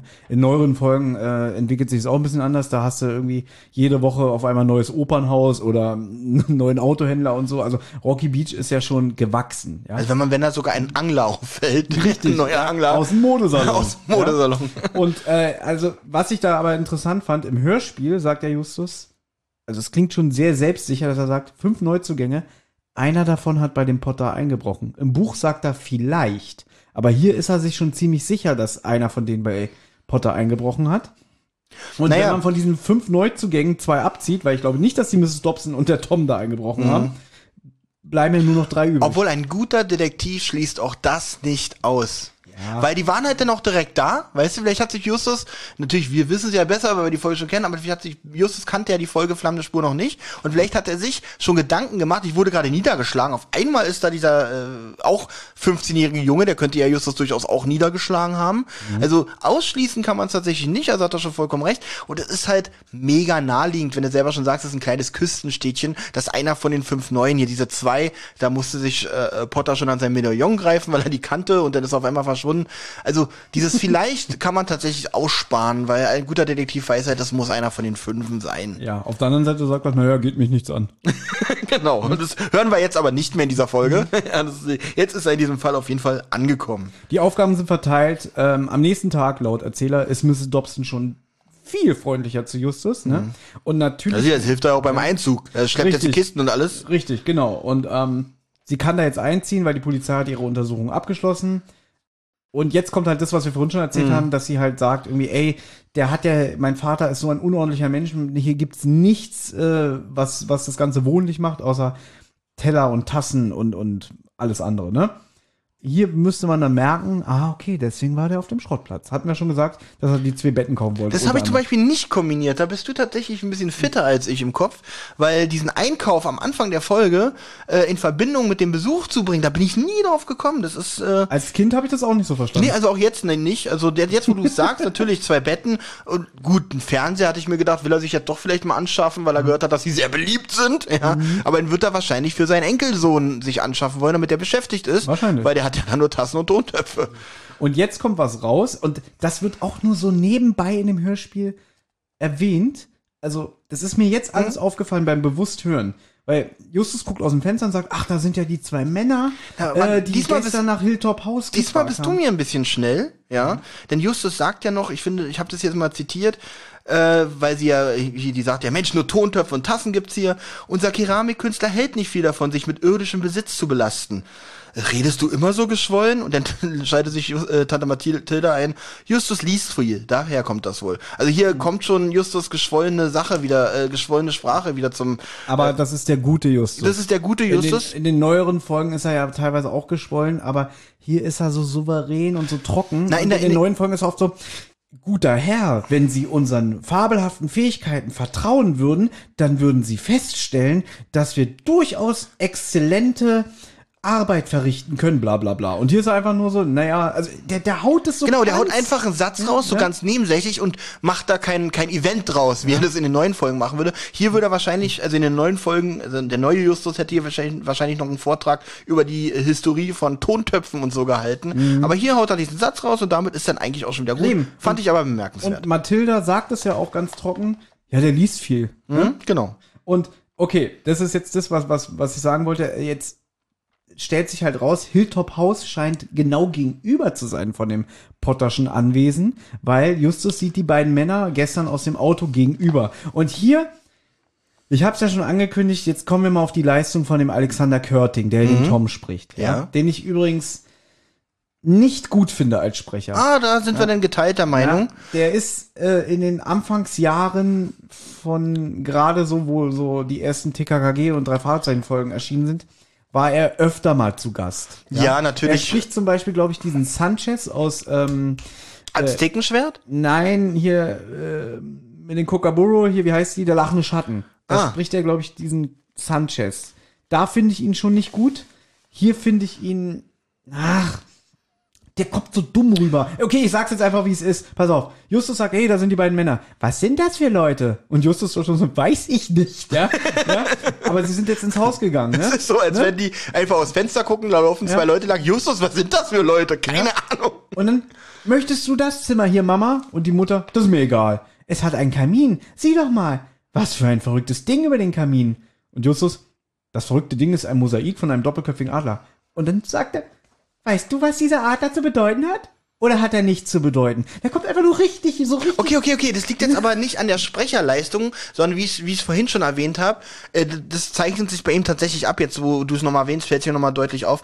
Das, er hat einfach ganz schlechte Dialoge bekommen. Also wirklich schlechten und der Text, be- muss ich ganz ehrlich sagen. Ich könnte mir vorstellen, dass man das, wenn man das vernünftig betont, und ich möchte ja jetzt den, den Menschen nicht kritisieren, aber ich finde die Sprechleistung und die Betonung der Sätze, die so ganz schnell hintereinander kommen, nicht gut. Also irgendwie so, so, was sind das für Leute? Möchtest du das Zimmer? Oh, was ist das da beim Kamin? Weißt du, was das ist? Was macht das? So, so, ja, wie so ein Fünfjähriger. finde ich, also ganz ehrlich, ich halte ihn ja für, für 10, 11, 12. Das ist so die Alters, äh, das Altersfenster, wo ich ihn so einschätze. Ähm, da finde ich eigentlich, wenn man das so hört, alles in allem, finde ich, finde ich das harmonisch jetzt für so einen Jungen. Ich finde das ja, also ich, mir ist es nicht negativ aufgefallen tatsächlich. Mir ja. für einen Jungen, ähm, wo wir ganz kurz bei Lachende Schatten waren, die machen wir zum Glück auch mal. Wenn ich an die Folge Lachende Schatten denke, dann denke ich nur an eine ganz, ganz ekelhafte Sprecherin. Da, oder an eine ganz ekelhafte Also, Ich Stimme. würde nicht ekelhaft sagen, ich weiß, wen du meinst, Ja. weil die Stimme nicht so, wahrscheinlich nicht so in deinem Gehörgang sich harmonisch Nein, anfühlt. überhaupt nicht. Aber ja, ähm, mag ich auch nicht, aber ich würde jetzt nicht sagen, dass sie ekelhaft Nein, sie ist nicht ekelhaft, die Stimme ist aber sehr belastend in diesem Hörspiel, auch wirklich Mhm. ganz, ganz schlecht. Ich weiß nicht, wie man als Regisseur oder Regisseurin sowas äh, äh, äh, abnicken kann. Aber Theodor. Oh Gott, also ich freue mich schon, wenn wir diese Folge besprechen. Ja, ich, hoffe, ich bin dabei.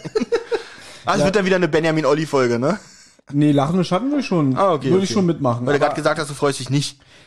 war auch nie einer meiner Favoriten. Also ich merke jetzt auch langsam, ich bin ja so einer, der mal sagt so, "Äh, die ersten 30, 37, drei Fragezeichen Folgen sind die besten. Aber ich merke halt, dass auch viele alte Folgen mich heute nicht mehr so catchen wie damals. Auf jeden Fall geht's jetzt, jetzt wird's nämlich interessant. Ja? Haben wir schon erwähnt, dass man den Adler überall im Haus findet? Ich weiß nicht, ob Ja. das nicht, das ist nämlich relativ wichtig. Sagt Justus. Ja, man findet ihn überall. Auch auf den beiden großen Ah, Tonvasen im Hauseingang sind doppelköpfige Adler. Komisch, dass er die extra nochmal erwähnt, als wenn die nochmal eine Rolle spielen. Meinst du? Ah, weiß ich Hast du das nicht. Gefühl, bei der Fragezeichen halt spielt immer was eine Rolle? Nein, auf gar keinen Ja. Fall. Und jetzt schreit Mrs. Dobson um Hilfe. Die schreit nach ihrem Sohn, Tom, Hilfe, Tom. Und lustig, Tom sagt, Justus. Ich, ich kann meiner Mama jetzt nicht alleine helfen. genau. Und ja, die hat sich nämlich in die Küche begeben. Und man hört jetzt so eine geisterhafte klingende Musik, so, so, so, so ein Gewaber, würde ich jetzt Ja, mal also ich, sagen. ich habe so ein pulsierendes Flimmern, so ein pulsierendes Ja. akustisches Flimmern habe ich es genannt. Jetzt ist die Frage, ist das wieder nur für den Hörer?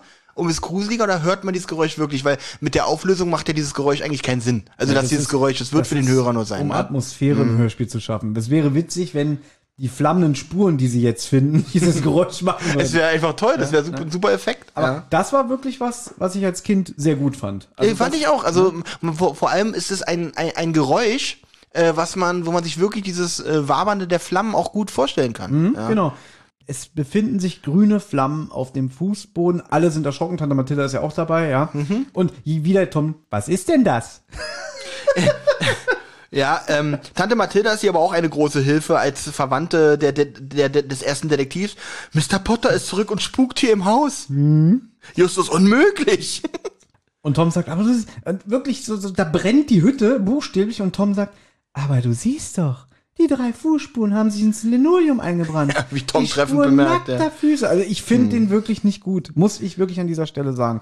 ich finde, er hat keinen guten Text bekommen. Also er ist, er ist aus, beziehungsweise, Nee, ich finde, dass er die Texte nicht gut betont. Man Mhm. könnte es auch so sagen, aber du siehst es doch, Fußspuren, Linoleum eingebrannt. ja, vor allem, vielleicht, äh, es fehlt mir auch ein bisschen Angst in seiner Stimme. Also als 15-jähriger Junge darf man davor auch ein bisschen Angst haben, was da passiert ist.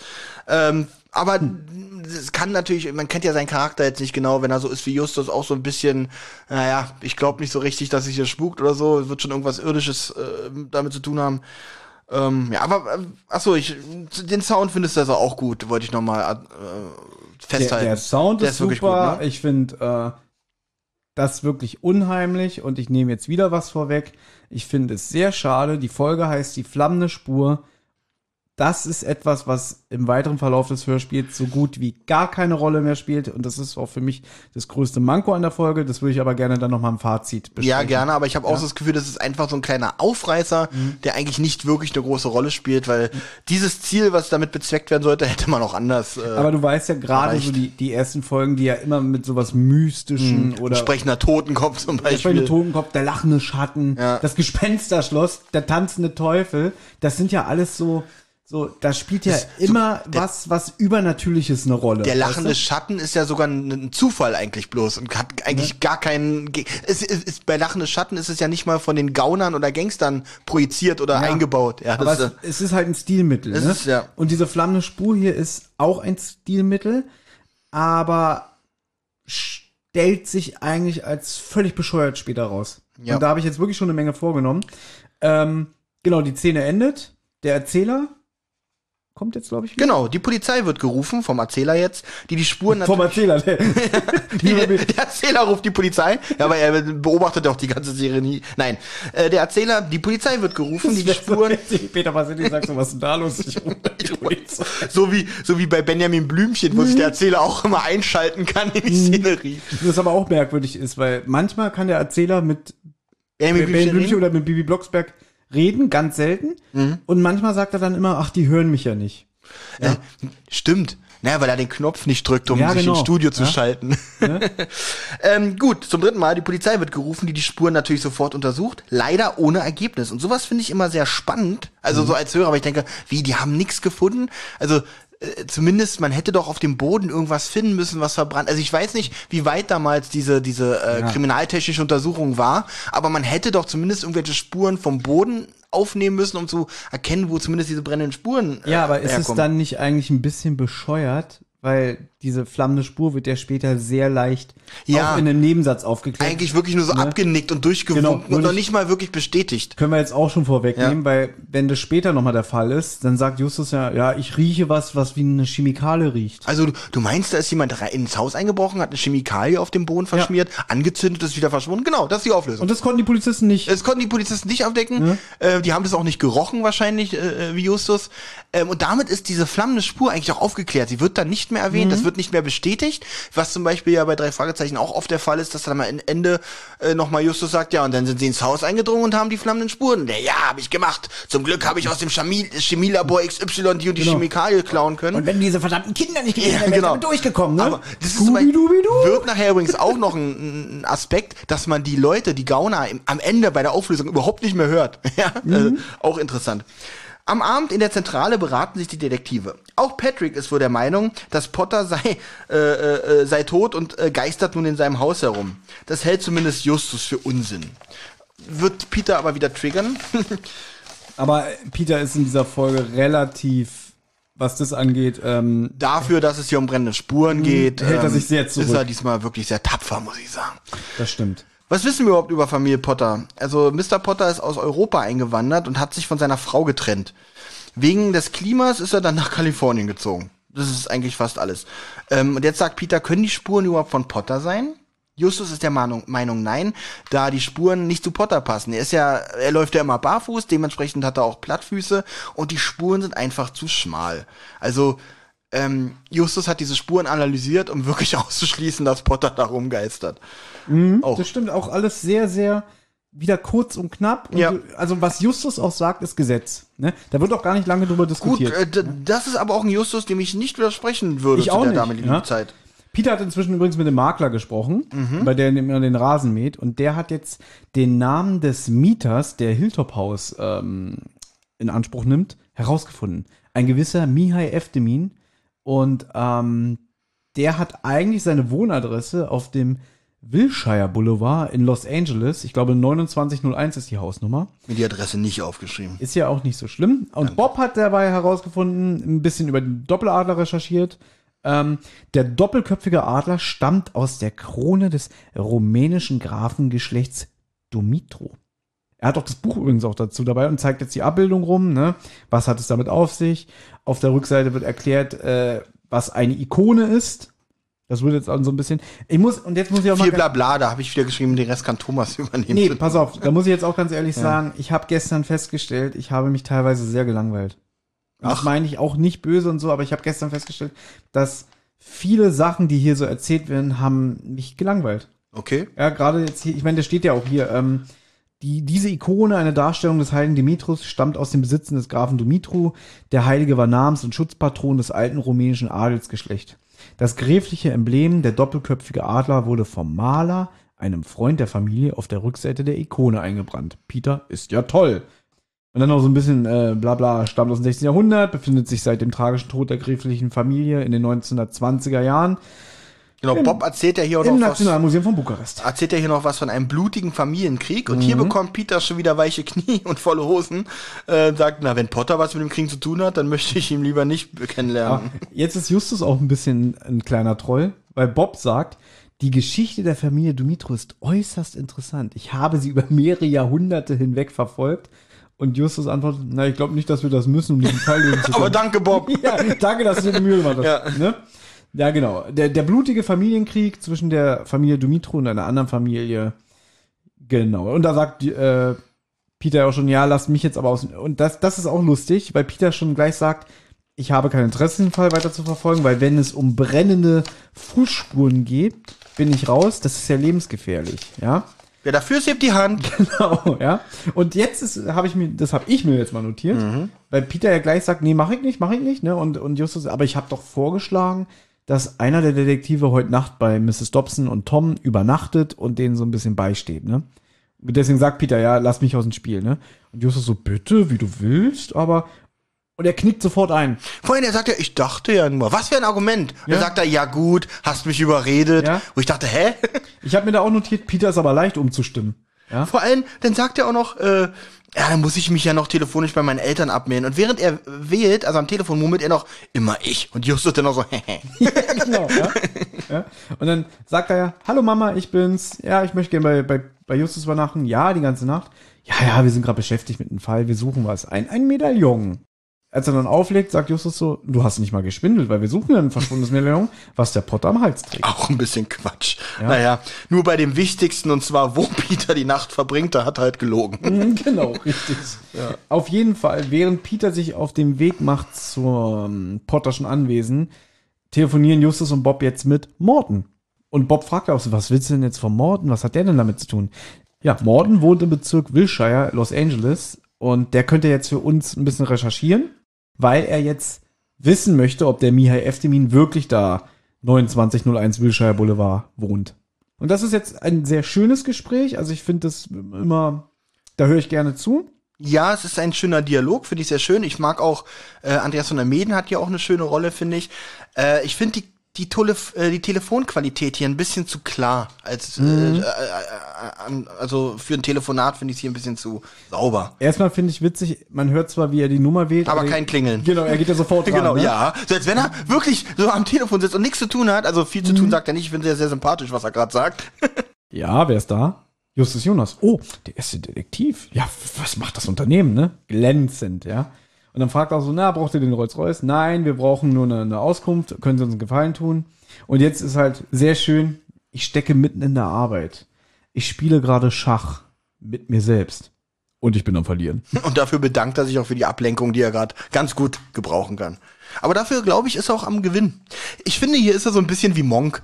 so, es könnte auch, er könnte auch Monk angerufen haben, der das sagt. Möchtest du wissen, was am Original, also im Originalbuch spielt? Unbedingt. Erstmal, jetzt mal was, was du glaubst, was, worüber wir noch nie hier gesprochen haben.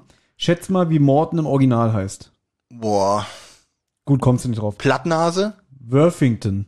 Nee, da, wie soll ich denn darauf kommen? Ja, eben, ne? Ah, aber interessant, ein guter Fun Fact wieder. I was playing solitaire and losing. Ach, er spielt Solitär.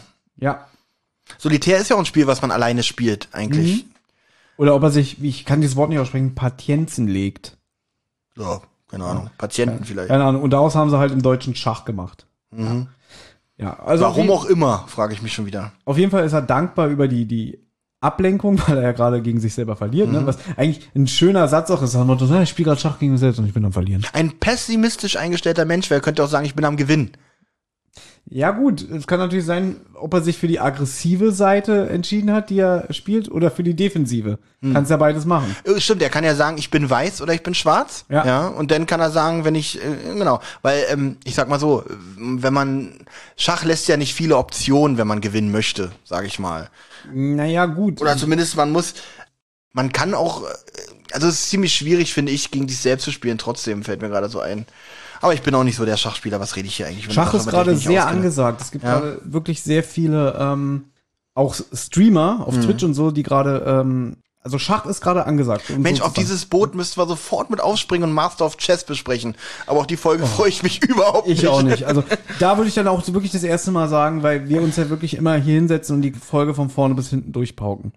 Aber die Master of Chess, da würde ich glaube ich einen Zweiteiler draus machen. Weil Die ist, glaube ich, hatte, glaube ich, auch Überlänge für eine drei Fragezeichen. die hat Überlänge, weil es dann ursprünglich ein Live-Hörspiel war. Und ich glaube die Hälfte von der zweiten Hörspielseite sind auch Outtakes und so weiter, aber die ist schon, ich, ist nicht eine meiner Lieblingsfolgen, muss ich ganz ehrlich sagen. Ich weiß, es war das erste Mal, dass man die Sprecher live auf der Bühne gesehen hat. Und das war ja noch zu Zeiten, wo die noch so einen kleinen Clubs oder so gespielt haben, bevor sie auf große Bühnen gingen, ja. Jedenfalls wird jetzt Morton von Justus eingespannt und sagt halt ihm die Adresse, können Sie mal irgendwie rausfinden, ob der Mia Eftemin da vor kurzem gewohnt hat, ne? Und dann sagt er, hm, 2901, ja, das ist hier gleich um die Ecke. Warte mal. Dort soll ein Mr. Eftemin gewohnt haben? Ziemlich unwahrscheinlich. Denn in dem Gebäude sind nur Büros. Und die kenne ich Ja. alle. Weißt du, was viel, Finde ich auch interessant. was viel witziger ist? Im Buch sind zwei Telefonate. Ja? Das, es ist ja schon spät abends und dann sagt Morton, ich gehe mal kurz gucken. Also er legt dann auf, dann geht er auf die Straße und geht zu dieser Adresse und ruft dann später wieder zurück. Ach, hier machen sie es kürzer und sagt einfach, die kenne ich alle, die Büros. Ja, und da steht er dann irgendwie an der verschlossenen Tür und kann dann irgendwie das Schild in der Eingangshalle lesen. Sehr interessant, was er antwortet. Unter anderem befindet sich dort die Personalvermittlung Jensen, ähm, der Sherman Verlag, die rumänische Handelskammer und Acme Fotokopiergeräte. Acme. Genau, du kennst auch noch die Roadrunner Ja, aber Cartoons, selbstverständlich. Ne? Mit Acme, ja. Aber er sagt halt im Deutschen Acme. Okay, steht es denn, weil ich habe jetzt, ich habe sogar Akne geschrieben, weil ich es nicht ganz verstanden habe Äh, akustisch. Im Buch steht Acme. Steht da auch, A-C-M-E. da steht's auch so da, okay. Genau. Es ist interessant, wenn man das Buch kennt. Wenn man nur das Hörspiel kennt, geht tatsächlich dieser, dieser Bezug ein bisschen unter, glaube ich. Weil Genau. es ist jetzt nur du, wo du es erwähnst, dass mir das aufgeleuchtet. Und Justus, halt! Was war das? die rumänische Handelskammer? Morten. Ich glaube, sie haben genau das ermittelt, was wir brauchen. Wenn sie dort nach ihm fragen, teilt man ihnen wahrscheinlich mit, dass er gerade Urlaub in Rocky Beach macht. So, Bob fasst nochmal zusammen. Das Emblem des, ähm, der, des rumänischen Adelsgeschlechts Dumitrus war für Potter eine, Be äh, was für Potter eine Bedeutung hat. Und ein Mann von der äh, rumänischen Handelskammer mietet ein Haus, vor der man die Töpferwerkstatt von Potter überblicken kann. Hm, ob Potter aus Rumänien eingewandert ist? Ja, das sagt er auch so ganz komisch. Irgendwie, die legen auf und dann sagt Bob so, das ist interessant, ne? Also, weil er, der war ja immer noch in diesem Buch mit dem, mit dem, äh, der Heraldik äh, blättert, ne? Und Justus sagt dann auch so, er sagt dann zu ihm, was denkst du gerade?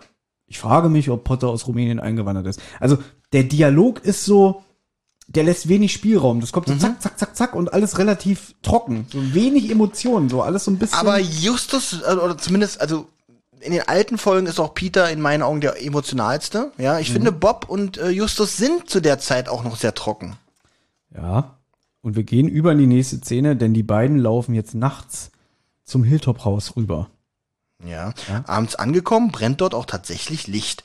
Sie beobachten die beiden Männer, wie sie am Kamin sitzen.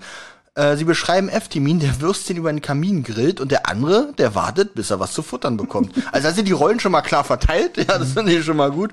Sie pirschen näher heran und sehen eine Art Fernrohr. Das will Justus sich genauer ansehen. Durch das Fernrohr kann man tatsächlich Potters Haus beobachten. Bob ist nicht wohl und sie wollen abhauen. Ähm, auf einmal stürzt er in eine Grube und durch den Lärm werden natürlich die beiden Männer alarmiert und erwischen die beiden Detektive. Und sie haben eine Pistole. Ja, der, lustig. Ähm, ich habe eine Pistole und die ist auf euch gerichtet. Das wäre lustig, wenn er sagen würde, ich habe eine Pistole und die ist auf mich gerichtet. also so witzig, dass er noch sagt, die ist auf euch gerichtet. Ach so, verdammt. Ähm, ja. Jetzt kommt was. Und hier zeichnet sich wirklich der alte Justus Jonas ab, den ich jetzt sehr loben Oh ja. möchte, weil ich bin mir felsenfest sicher, in einer neueren Produktion, die werden jetzt von zwei Gangstern erwischt, mit einer Pistole. Ja. Bob kullert da irgendwo in der Grube rum. Ne? und, ja, und die, die fragen jetzt halt, was macht ihr hier? Ja.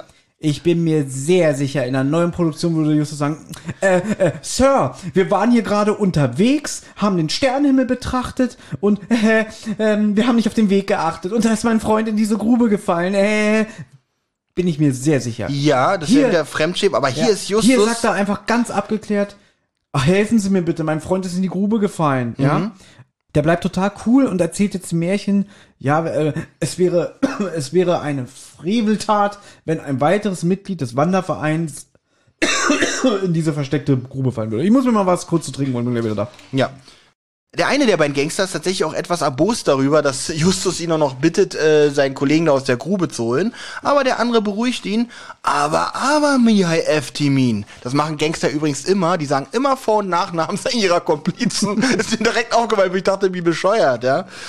Tatsächlich reicht äh, der gute Gangster von den beiden, nenne ich jetzt einfach mal, ihm auch die Hand. Und dann sagt er so, danke Herr, will, Jus, will Bob äh, sich bedanken und der andere unterbricht, Radulescu, sein Name ist Samuel Radulescu. Radulescu. und, und, und Justus, Radulescu? Für So, euch, ja. Dr. Radulescu. Wie gesagt, so machen das Gangster. Ja, die stellen sich komplett fast mit, mit einer kompletten Bio vor. Ja. Na, die Frage ist, da kommen wir später auch noch mal zu, ob es wirklich Gangster sind. Also es sind, sagen wir mal, es sind Gegenspieler. Also auf jeden Fall sind es Leute, die ich eigentlich so vom Charakter einschätzen würde, dass sie ein bisschen vorsichtig sind mit ihren Informationen, weil so ganz sauber ist das ja nicht, was sie machen und äh, das ist schon ein bisschen ungewöhnlich. Es ist eine sehr bedrohliche Situation, weil klar, die helfen Bob aus der Grube, aber der Radulescu sagt so und jetzt gehen wir mal ins Haus und unterhalten uns ein bisschen. Genau, dann sagt, äh, ja, Justus- und dann- ich möchte mal ein bisschen mehr über diesen Wanderverein erfahren. Nee, das kommt ja ein bisschen später. Also Justus sagt nämlich jetzt auch erst, es ist unverantwortlich, diese Grube nicht abzudecken. Ein weiteres Mitglied des Rocky Beat Wandervereins könnte sich hier das Genick brechen. Ja, das hat es schon gesagt, aber gut. ja, aber es kommt ja sagt- jetzt erst, da bist du Ja. wieder ein bisschen vor. Du, du wirfst mir immer vor, dass ich mal zu schnell Ja, aber ich wollte heute mal nicht so lange machen. bin. Ach so, ne, das ist, dann, dann müssen wir uns doch vorher absprechen. Aber auf jeden Fall sagt der, der, der äh, Radulescu irgendwie, na, wir gehen jetzt mal ins Haus, ich will mehr über diesen Wanderverein. Naja, es sagt er schon, du musst auch ein bisschen betonen, wie er es betont, weil Justus war nicht so ganz überzeugend, weil er sagt so, ja, gehen wir mal rein und dann erzählt ihr mir ein bisschen über diesen Wanderverein. So, also, äh, auch wenn Justus hier gut reagiert hat, find, äh, ist es bei den, äh, konnte er die, die Gangster davon nicht ganz überzeugen von diesem Wanderverein. Mihai sagt, also äh, Samuel sagt noch zu Mihai, Mihai, hast du schon von diesem Wanderverein gehört? Und dann Mihai so, nein, noch nie, nein. Das finde ich noch ein bisschen Richtig. wichtig. Das musste noch erwähnt werden. Ja, Hammer. Und jetzt kommt endlich, ich glaube, ich habe dich schon mal gesehen. Ja? Genau. Und Justus gleich so, naja, hier, ihr, ihr Freund, Mr. Eftimin, der hat mich gestern angesprochen und nach Hilltop Haus gefragt. gell? Ah ja, ich erinnere mich. Du warst mit diesem alten, barfüßigen und bärtigen Mann zusammen. Mhm, das war der Potter. Sein voller Name ist Alexander Potter.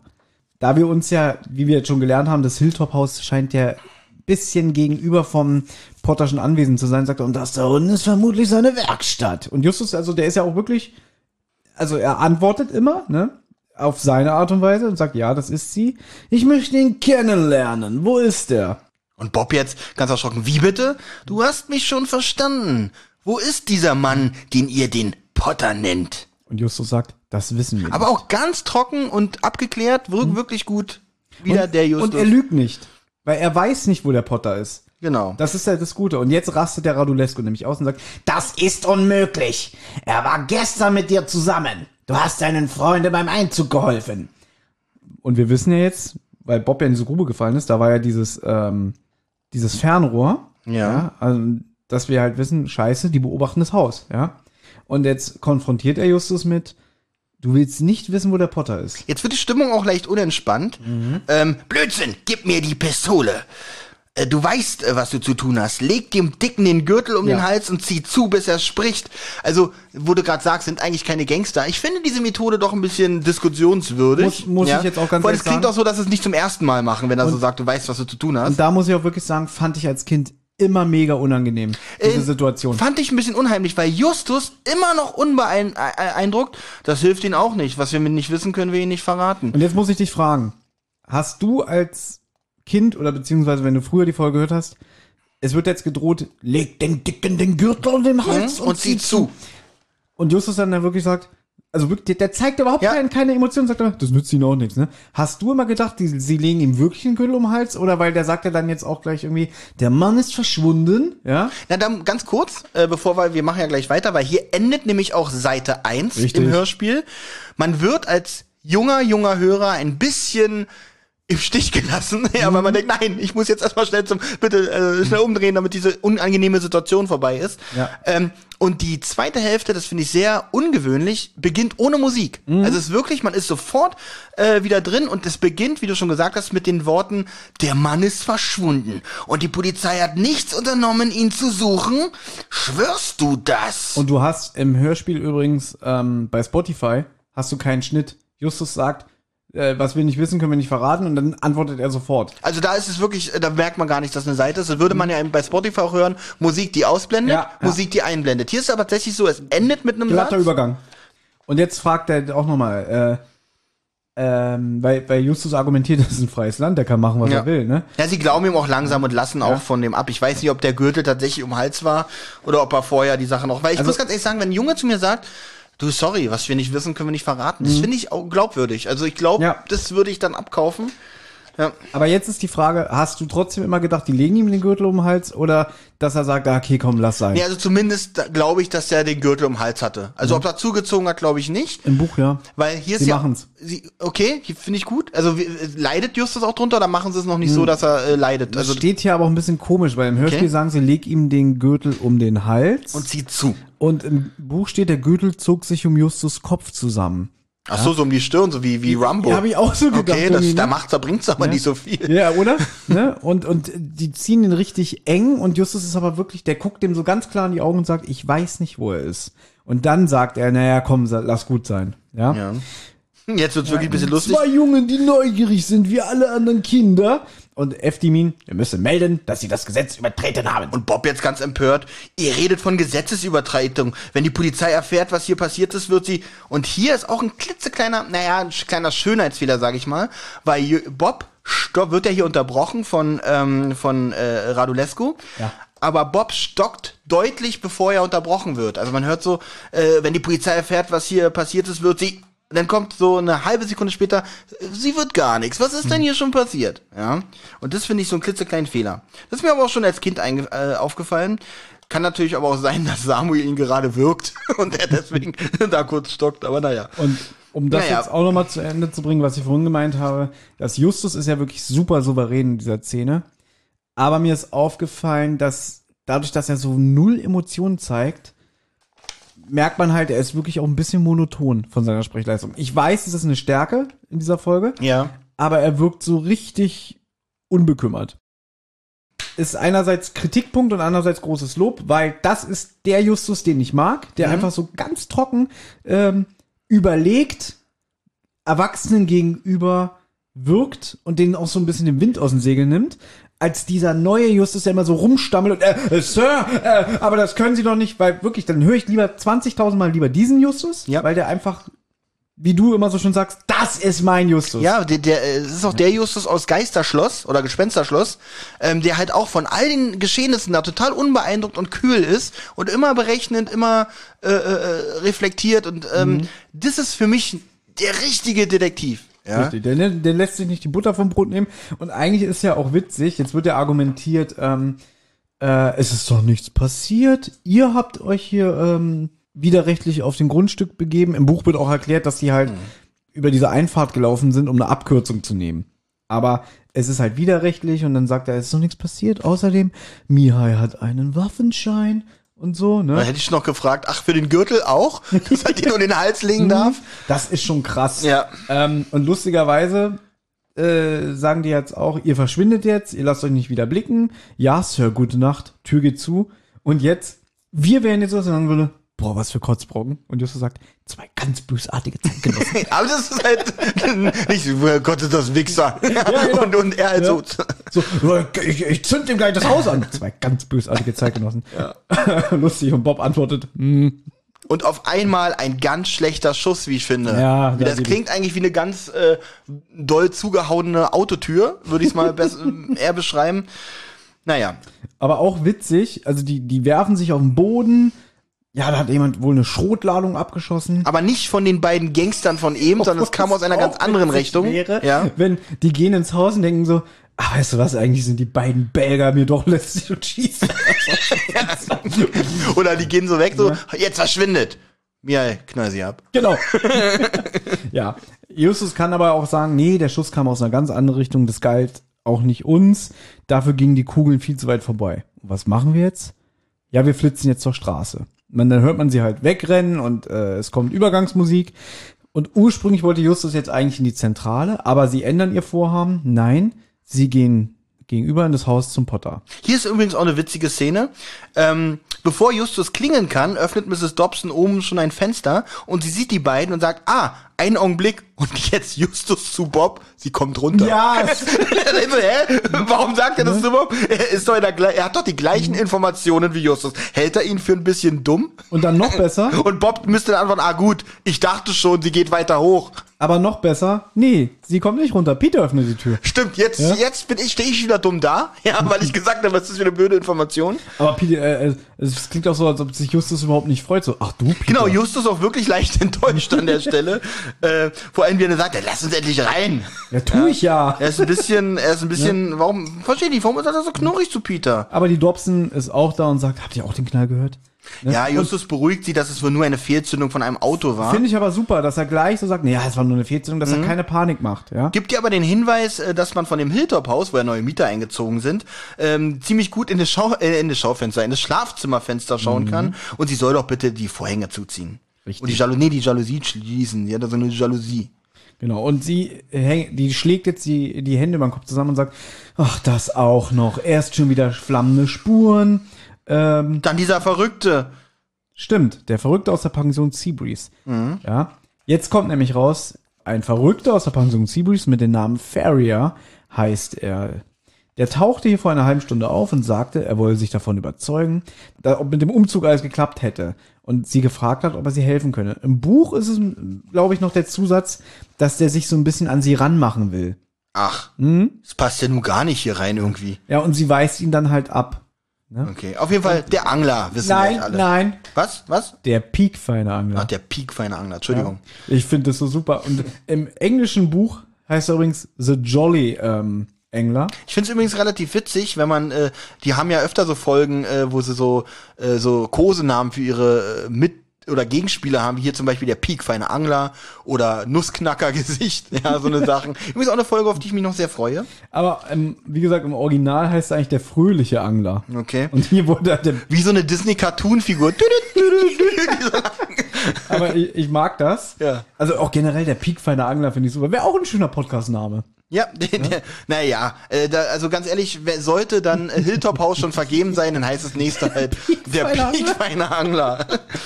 Miss Dobson geht zu Bett. Auch ein toller Name für einen Podcast. Miss Dobson geht zu Bett. Ja, alles. Äh, wir haben einen Schuss gehört. Ja? Tom schläft schon.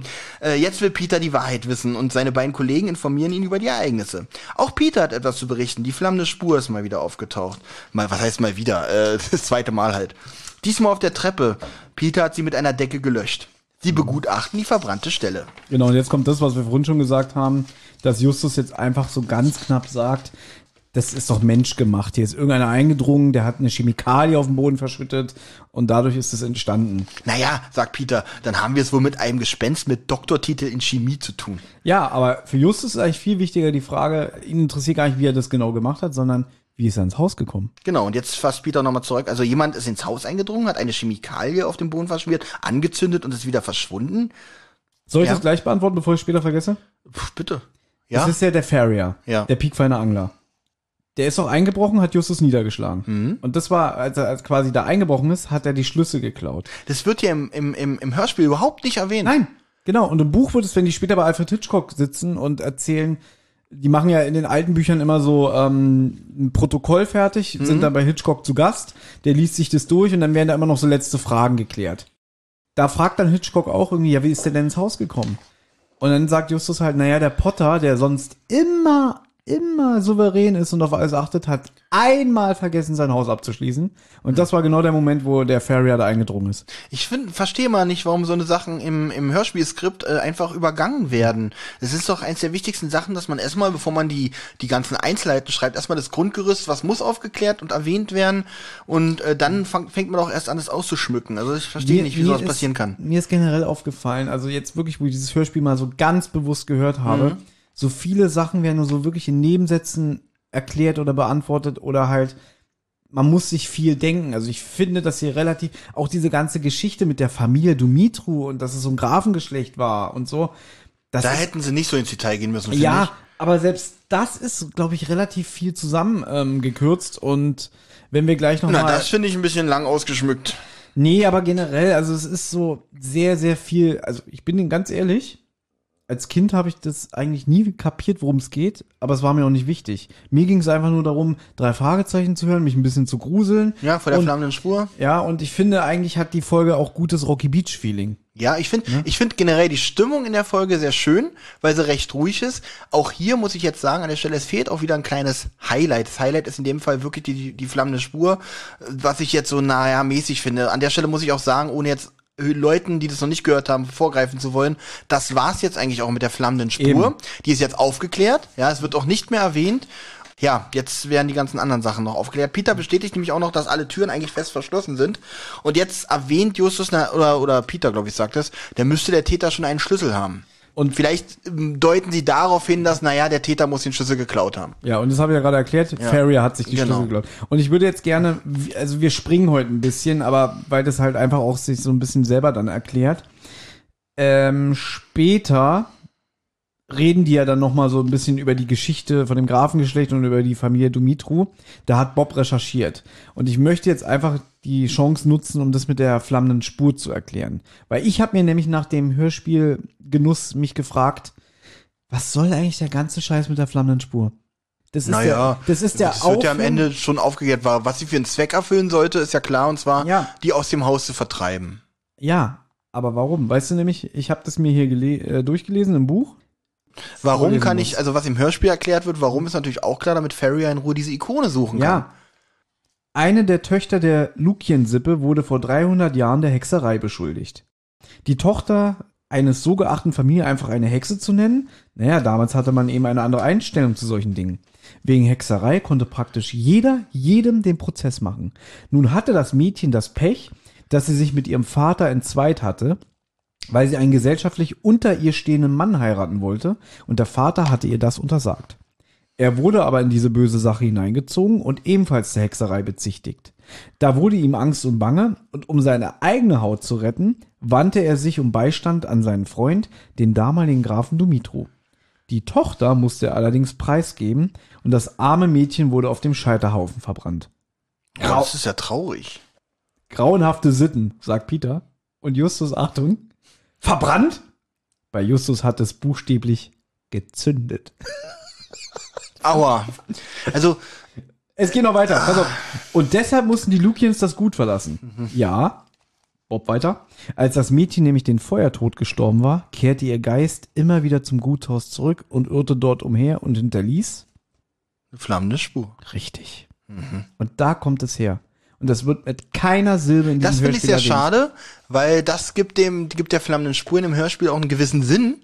Und das finde ich wirklich schade. Dass Würde das, dem- würde würde, würde dem, ja. ja. Das, das finde ich wirklich ein bisschen Und schade. das finde ich auch sehr schade. Ansonsten ist es von Ferry einfach eine hübsche Idee. Genau. Wie kriege ich denn die, Kreativ. wie kriege ich denn die alte und ihren nervigen Sohn aus, aus dem Haus von dem Potter, damit ich da nach dem doppelköpfigen Adler suchen kann? Ah, ich mach mal so eine Schablone hier mit in Form von Fußspuren. Hö, hö. Und hier eine Chemikalie, das muss er sich auch alles vor ausdenken. Vor allem zu Hause testet er das noch, ob das wirklich. Genau. Ähm, und es muss ja eigentlich auch, was ich auch ein bisschen schade finde, dass es nicht erklärt wird, ähm, vielleicht, dass man sagen könnte, naja, die Chemikalie verbrennt, aber das Feuer ist nicht so heiß, dass zum Beispiel das Haus abbrennen könnte.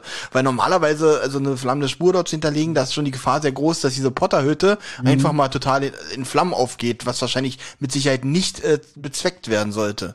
Vielleicht noch mal ein paar Fun Facts so für dich zur Information. Ja. Es ist ja, äh, es wird ja angedeutet, dass sie aus Rumänien alle stammen und so, ne? Äh, zum Beispiel debattieren auch Bob und Justus darüber, was für einen Akzent diese beiden Männer haben. Einen rumänischen Akzent. Na, im, im Originalbuch ist es ein fiktive, fiktiver Staat namens Lapazia oder Lapatia. Okay. Lustigerweise schließen die nämlich aus, was das für ein Akzent sein könnte.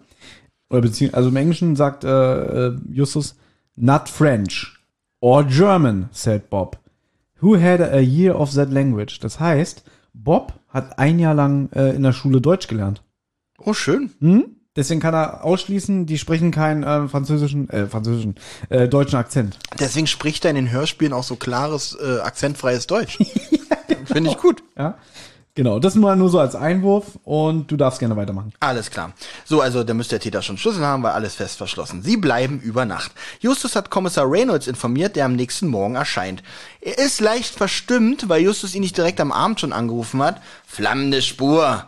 McDermott, durchsuchen Sie das Haus. Sofort, Sir. Justus, diesmal wirklich ein bisschen neunmal klug, finde ich, gegenüber der Polizei. Das haben wir schon getan, Sir. Ja, die brauchen das hier nicht machen. Ohne Erfolg. Würdest du uns erlauben, unsere eigene Methoden anzuwenden? Bist Genau. du so gnädig? Aber ja, Sir, sagt er dann, raus mit euch. Spielt Fußball oder was andere Jungs in eurem Alter so machen. Finde ich richtig gut und realistisch, dass wenn äh, auch der Reynolds, der die ja sonst immer lobt, und wir wissen ja, der schätzt ja die Arbeit der drei Detektiven, auch einfach mal sagt, Mann, gehen mir die Kinder auf den Keks. Ja, Was schätzt du sagt er im Original? Er sagt nicht Fußball. fuck you. Nein. Was sollen sie spielen? Äh, äh, Rugby, Nein. Äh, Basketball, Nein, äh, äh, Murmeln. Nein. Keine Ahnung, bin raus. Baseball. Baseball, ah, play Baseball. War aber wahrscheinlich zum damaligen Zeitpunkt in Deutschland noch nicht so bekannt. Na, Baseball ist in Deutschland immer noch nicht so populär. Spielt Brennball. Spielt Brennball, spielt Völkerball, äh, spielt Pokémon oder was Kinder in eurem Alter so machen. Also, also ich weiß, das ist bestimmt eine deiner Lieblingsszenen, dass der, der Reynolds hier. Die finde ich absolut super, weil, wie, wie ich schon gesagt habe, manchmal, also es sind halt Poli äh, Polizisten, weißt du, und die müssen sich ständig mit diesen Kindern auseinandersetzen, was ja auch ein bisschen gefährlich für die ist, sie ständig in diese Verantwortung mit reinzunehmen der Polizei. Wenn denen wirklich mal was passiert in irgendwelchen Ermittlungen, könnte man schon sagen, Mensch, wie könnt ihr denn mit Kindern hier zusammenarbeiten bei so gefährlichen Sachen? Und jetzt einfach mal, Mensch, Kinder geht mir auf den Sack, geht raus spielen. Genau. Und Tom Vor allem nachdem, Entschuldigung, nachdem Justus auch wirklich so klugscheißerig sagt, das haben wir schon getan, Sir, nach dem Motto, wir haben ihre Arbeit schon erledigt, ja, also, äh, das war wirklich, das ist nicht so der Justus, wo ich sage, ist ihm doch wohl klar, dass, ähm, Aber es wird ja jetzt gut zusammengefasst, weil Tom fragt dann, sag mal, ist der immer so? Und Bob sagt, naja, nur wenn Justus ihn nicht in seine Geheimnisse Tom, einweihen will. begreiflich. das finde ich auch ein tolles Wort. Allerdings muss ich sagen, nee, hier glaube ich tatsächlich mal, also dass Bob das jetzt nur sagt, damit vielleicht die drei Detektive nicht so blöd dastehen. Aber ich glaube, er hat einfach mal die Schnauze voll gehabt jetzt von den drei Detektiven und wollte einfach mal äh, jetzt seine Polizeiarbeit machen, ohne von Kindern unterbrochen zu werden. Jedenfalls das, was wir vorhin schon erwähnt haben, ob das nochmal wichtig werden könnte, das wird jetzt wichtig. Ja, verrückt. Justus schaut sich die Tonvasen am Eingang an, auf dem diese ganzen doppelköpfigen Adler sind. Und es gibt eine Vase, da Hm. ist nur ein Kopf drauf von bei einem Adler. Und Tom, also wirklich nicht die hellste Kerze äh, auf der Torte. So, naja, vielleicht hat mein äh, Großvater einen Fehler gemacht. Vor allem beim Malen, so, du darfst ja nicht vergessen, die werden ja, Hand, ja mit der Hand gemalt, so. Ja. Und ihm fällt nicht auf beim Malen, was ja bestimmt 20 Minuten dauert bei so einem Adler, oder ich weiß nicht, wie detailliert der ist, dass er einfach den zweiten Kopf vergisst. Ja, genau. Kann natürlich auch sein, dass er gesagt hat, ich mach Feierabend und mach morgen weiter und hat einfach nie weitergemacht. Ja, trotzdem. Weil, weil Tom sagt ja, vielleicht hat mein Großvater sich mal vertan. Und Justus, aber doch nicht da. Er ist immer sehr genau, was seine Arbeiten angeht. Richtig, ja. Und Bob mutmaßt, es könnte ein Geheimbehälter sein. Ist da was drin? Der Deckel lässt sich nicht öffnen. Und was schließt Justus daraus? Der Behälter ist nicht zum Aufmachen gedacht. Wahrscheinlich, ja. Über diesen Schluss gibt es später noch zu reden. Richtig. Szenenwechsel. Der gute Peter Passetti sagt jetzt, ähm, der seltsame Angler Mr. Ferrier, der hat ja so ein auffälliges Interesse an der Mrs. Dobson gezeigt. Deswegen will Justus äh, sich jetzt den nochmal genauer anschauen. Und Bob ähm, verzieht sich jetzt mit Recherchen in die Bibliothek. Das wird hier gut erzählt. Während Bob mit Recherche in der Bibliothek beauftragt wurde, fuhren Justus und Peter zur äh, Seabreeze-Pension. Das klingt so wie, wie, wie wären wir denn jetzt Bob los? Hier recherchier mal irgendwas in der Bibliothek. Es klingt so ein bisschen, als wenn sie loswerden wollten. Aber das ist eine gute Aufgabenverteilung. ja, an der wir noch ein bisschen arbeiten müssen. Richtig. So. Gut. Ähm, sie kommen bei der Pension Seabreeze an. Justus stellt fest, dass der Wagen, der braune Ford von Mr. Farian, nicht da ist. Also entweder ist der feine Herr angeln oder er fischt im Trüben. Hammergag. Sehr schönes Wortspiel, ne? Ja, großartig. Das ist übrigens nicht der Justus, den ich mag. der so Aber schlechte Witz ich- Wortspiele macht. Also hier sind sie ja auch wieder sehr, sehr dreist, wenn man ehrlich ist. Ne? Also sie betreten die Pension, nicht mal die Vermieterin äh, Mrs. Hopper ist da. Ähm, Ja, klauen sie einfach den Genau, Reserveschlüssel. Justus geht hinter die Rezeption und, und äh, guckt nach. Ah, im Gästebuch steht, der hat das Zimmer Nummer 113. Hier nehm- finde ich eigentlich auch gut, wie er wieder Justus beruhigt, weil Justus hat wieder ein bisschen Bedenken. Was ist, wenn er uns überrascht? Aber Justus beruhigt ihn, tut er nicht. Mhm. auch, wie, wie kommt er zu dieser Überzeugung, ja? Schön war übrigens, was mir aufgefallen ist, auf dem Weg zur Pension, da hört man wieder diesen typischen Windsound, wenn die meistens immer so am Wasser sind und so, dieses Ah. Ge Geheule. Hab ich nicht drauf Ja. geachtet. Ja, schön, schöne ähm, Atmosphäre, wollte ich noch sagen. Wunderbar. Also, sie betreten jetzt das Zimmer, was der Farrier in der Pension bewohnt. Dann schaut sich Justus erstmal seine Koffer an. Er macht sie sogar auf, ja. Dann findet er eine Seite aus der Los Angeles Times, wo eine Anzeige markiert wurde. Sie lautet, Nikolai, ich warte. Alexandri, Postfach 213, Rocky Beach, Kalifornien. Dann finden sie noch zwei weitere Zeitungen, in der die gleiche Anzeige ist. Und sie schließen jetzt daraus, hm, der Potter, der heißt doch mit Vornamen Alexander. Könnte das was damit zu tun haben? Und äh, während sie das äh, untersuchen, vorher haben sie noch festgestellt, dass der wirklich nur den feinsten Zwirn trägt. An manchen sind noch die Preisschilder dran. Ja, weil er sie wahrscheinlich noch zurückgeben will. Genau. Also will sie nur tragen, hier den, den verkleideten Modeangler spielen und am Ende des, der Folge gibt er sie einfach alle wieder zurück. Und jetzt wird's unheimlich, denn der Farrier kommt zurück und die beiden müssen sich im Wandschrank verstecken.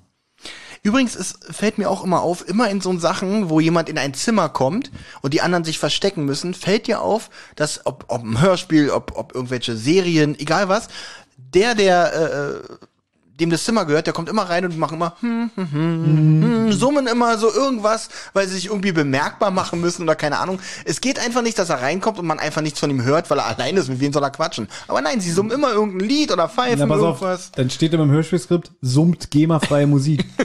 Ja, das ist auch gut. Oder summt das und das, Copyrights bei bla bla bla und alles geklärt oder keine Ahnung was, ja.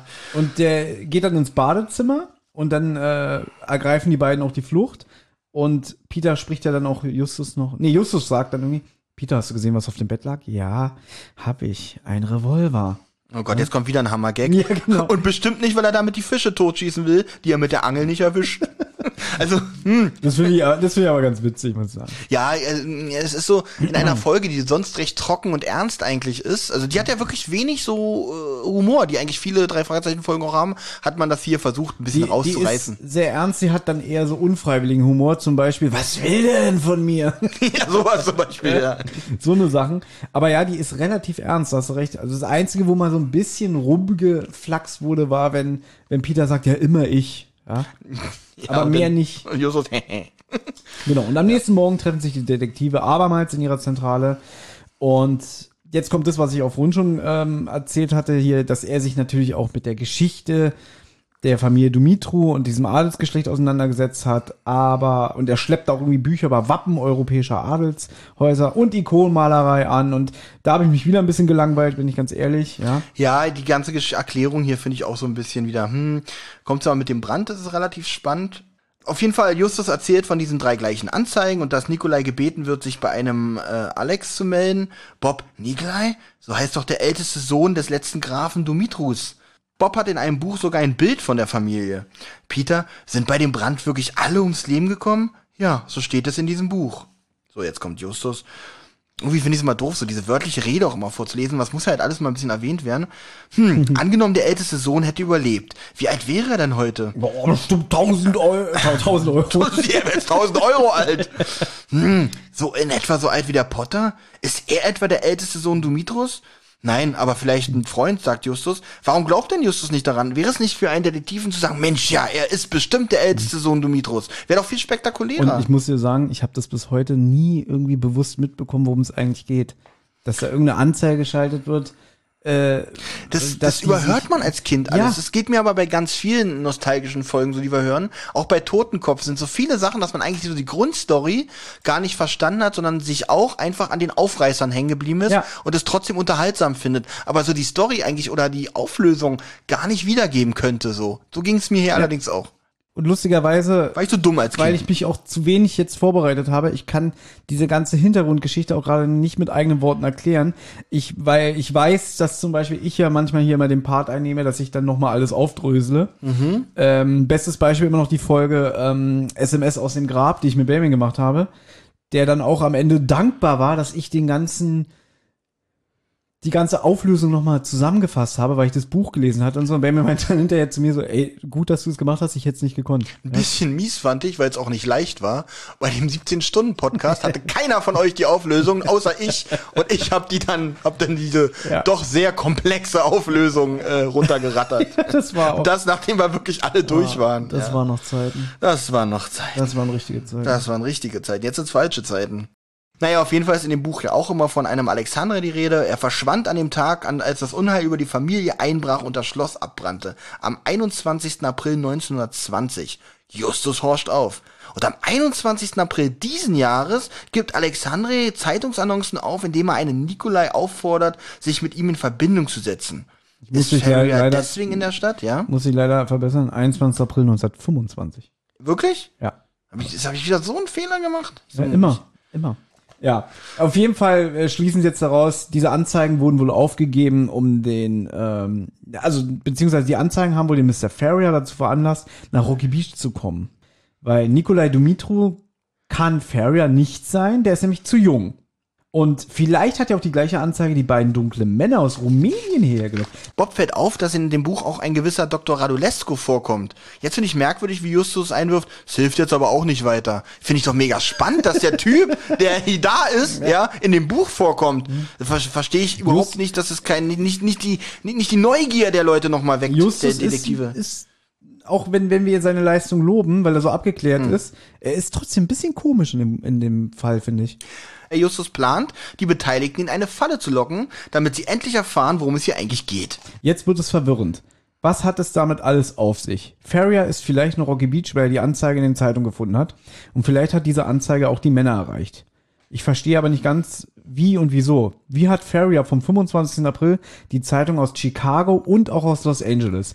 Gut, da könnte ich mir vorstellen, wenn man an einem Bahnhof ist oder so, da hat man ja dann so Weltpresse und Ich so wollte alles, gerade ne? sagen, an Bahnhöfen, an Flughäfen generell. Genau. Äh, Da das ist jetzt nicht so.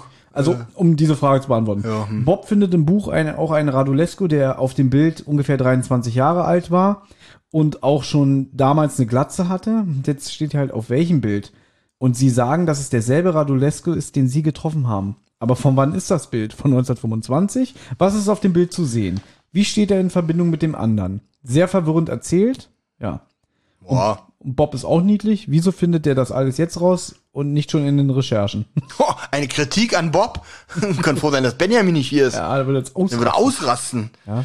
Na gut, also wie gesagt, äh, Justus möchte die äh, Beteiligten in eine Falle locken, Mhm. äh, damit sie endlich wissen, worum es geht. Dazu müssten die Dobsons aber offiziell ausziehen, damit sie wissen, dass das Haus jetzt unbewacht ist. Frau Dobson lässt sich auch nach etwas ähm, Überredungskunst darauf ein. Noch während sie ihre Sachen packen, äh, kommt schon Mr. Ferrier, der sie mit einer Waffe bedroht. Also es geht hier wirklich schnell, macht, äh, Mhm. macht schnelle Fortschritte. Was mich wundert, warum man nicht einfach wartet, bis die weg sind.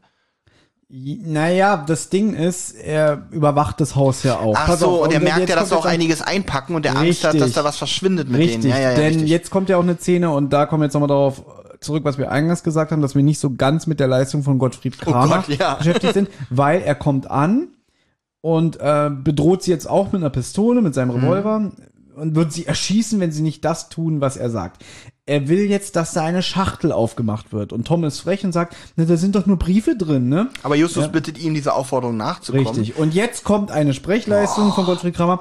Tja, da sind ja wirklich nur Briefe drin. Und das, Das ist so wie, als wenn er dabei so, wenn es jetzt ein Märchen wäre oder so, dabei so von so einem Riesen ein Zwerg schrumpft, zum Zwerg schrumpft, also tja, aber vor allem die Stimmlage, auf einmal auch eine ganz andere, Mhm. da sind ja wirklich nur Briefe drin. Also der Angler sagt, ah, sie haben sie also nicht gefunden, ne? Und dann fragt Miss Dobson, na, was hätten wir denn finden sollen? Jetzt wird er sauer und sagt, ab in den Keller. Kugelkeller, Kugelkeller, Der, ich weiß nicht. Der Einzige, der sich freut, ist Justus, weil die, die werden runter in den Keller geschickt und er sagt, haha, der durchsucht jetzt das Haus. ja, aber Peter, äh, ja, äh, unsere Falle ist zugeschnappt. Mhm. Und Peter bemerkt, richtig, nur sitzen wir selber drin. Nicht- Ja. Mhm. Hat das wieder so ein bisschen Humor, der mir gefällt. Ja. Und kurze, ähm, kurzer Szenenwechsel. Jetzt hört man oben, auch wieder meisterhaft, was Justus gleich vom Stapel lässt. Man hört, wie Ferrier das Haus durchsucht und da einige Sachen zerstört. Dann sagt, glaube ich, auch die Mrs. Dobson, Himmel, das war, ja, was sagt sie Das denn? war die Vase in der Diele. und was sagt Justus? Schade drum. Aber auch in einem Ton, ja. Schade drum. Horst, da kommen zwei Männer. Also auch wirklich total empathisch, ja. Genau, zwei Männer betreten das Haus, die Tür geht oben auf und dann hört man wieder den Dr. Radulescu, der Mia Eftemin, der, der sagt gar nichts mehr. Also der Sprecher hat wirklich nur seine fünf, Mhm. Der hat sechs, schon seine Sachen gepackt, der ist schon weg. Ja. der, der, aber der Farrier sagt auch nichts mehr. Ich, das ist, das ist das, was ich am so Mitte meinte vorhin, äh, dass man von den Leuten gar nichts mehr hört, denn auch Samuel Radulescu äh, ist jetzt so in seinen letzten Sätzen. Er macht noch am Ende, klärt er diese eine Sache noch auf. Er sagt jetzt aber noch am meisten. Genau, aber sobald der Polizist auch da ist oder die Polizei da ist, passiert, kommt von ihm, glaube ich, auch nichts mehr. Nee, wie gesagt, Eftemin sagt nicht mehr, der Sprecher schon nach Hause gegangen, der Gottfried Kramer ist schon nach Hause gegangen. Und dann so, ah, Jonas, mein junger Freund, kommt hoch, ne? Auf einmal sind sie Freunde. Genau. Und dann, als sie hochkommen, dann sehen sie auch, dass der, der Farrier verletzt ist. Der hält sich irgendwie die Hand und dann sagt ja auch der, ähm, Radulescu, ich musste schießen. Er hat mich mit einer Waffe bedroht, ja. Und dann sagt Justus auch so ganz trocken wieder irgendwie so, das klingt, als würden sie sich kennen, als wären sie alte Bekannte. Oder soll ich lieber sagen, alte Rivalen? Ach, Rivale.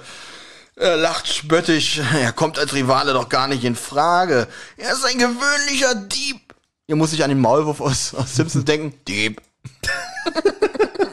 Gut, äh, zu viele Insider schon. Aber wer den kennt, den bei den Jasper. Simpsons. Das ist- äh, das ist Jasper, Jasper. schon, das ist ja der Maulwurf. Er spielt Kunstwerke, wo er nur kann, erfahren wir jetzt noch. Jetzt möchte er von Mrs. Dobson wissen, wer sie eigentlich ist, und sie stellen sich vor. ja, das fand ich auch wieder dumm. Also er fragt sie, wer sind sie? Genau, sie sind, sie sind bei denen im Haus. Ja, und Na, und Tom antwortet für sie. Das ist meine Mutter, Eloise Dobson. Und sie, und das ist mein Sohn Tom. Und zusammen sind wir. Die Dobsons. so wie als wenn man einen Anrufbeantworter bespricht. Und jetzt wieder total unangenehm für mich gestern Abend, dass er so, ah, seine Tochter. Ja, also genau, weil, weil er fragt, er sagt, sie sind mit Alexandra Lukin befreundet. Genau, und dann erst. Den Namen kenne ich gar nicht. Er nennt sich Potter. Ich bin seine Tochter. Seine Tochter. Und da habe ich schon wieder irgendwie das Gefühl gehabt, wie er sich so langsam den Gürtel öffnet. Okay, Thomas, es war wirklich spät, als das gestern. Ja, ja. Muss wirklich in einer komischen Stimmung gewesen sein. ähm, was äh, ich hier ein bisschen merkwürdig finde, die, Ey, manchmal bin ich so froh, dass wir explizit sind. warum? Wegen, wegen so einer Achso, Äußerung. da müssen wir nicht zu viel schneiden. Sonst sind manche Podcasts wirklich nur 30 Minuten lang. Jetzt habe ich. Achso, dann- nee, ich finde merkwürdig, dass sie ja, sie kennen ja seinen richtigen Namen nicht. Ja. Das heißt, die haben echt gedacht, ihr Großvater oder ihr äh, Vater, der Töpfer ist, heißt wirklich Potter, also Töpfer. Haben die echt gedacht? Finde ich mir merkwürdig. Gut, aber vielleicht Ja, ich da. du heißt auch mit einer anderen Hecke, ne? Ja, aber ich habe nichts mit Hacken zu tun.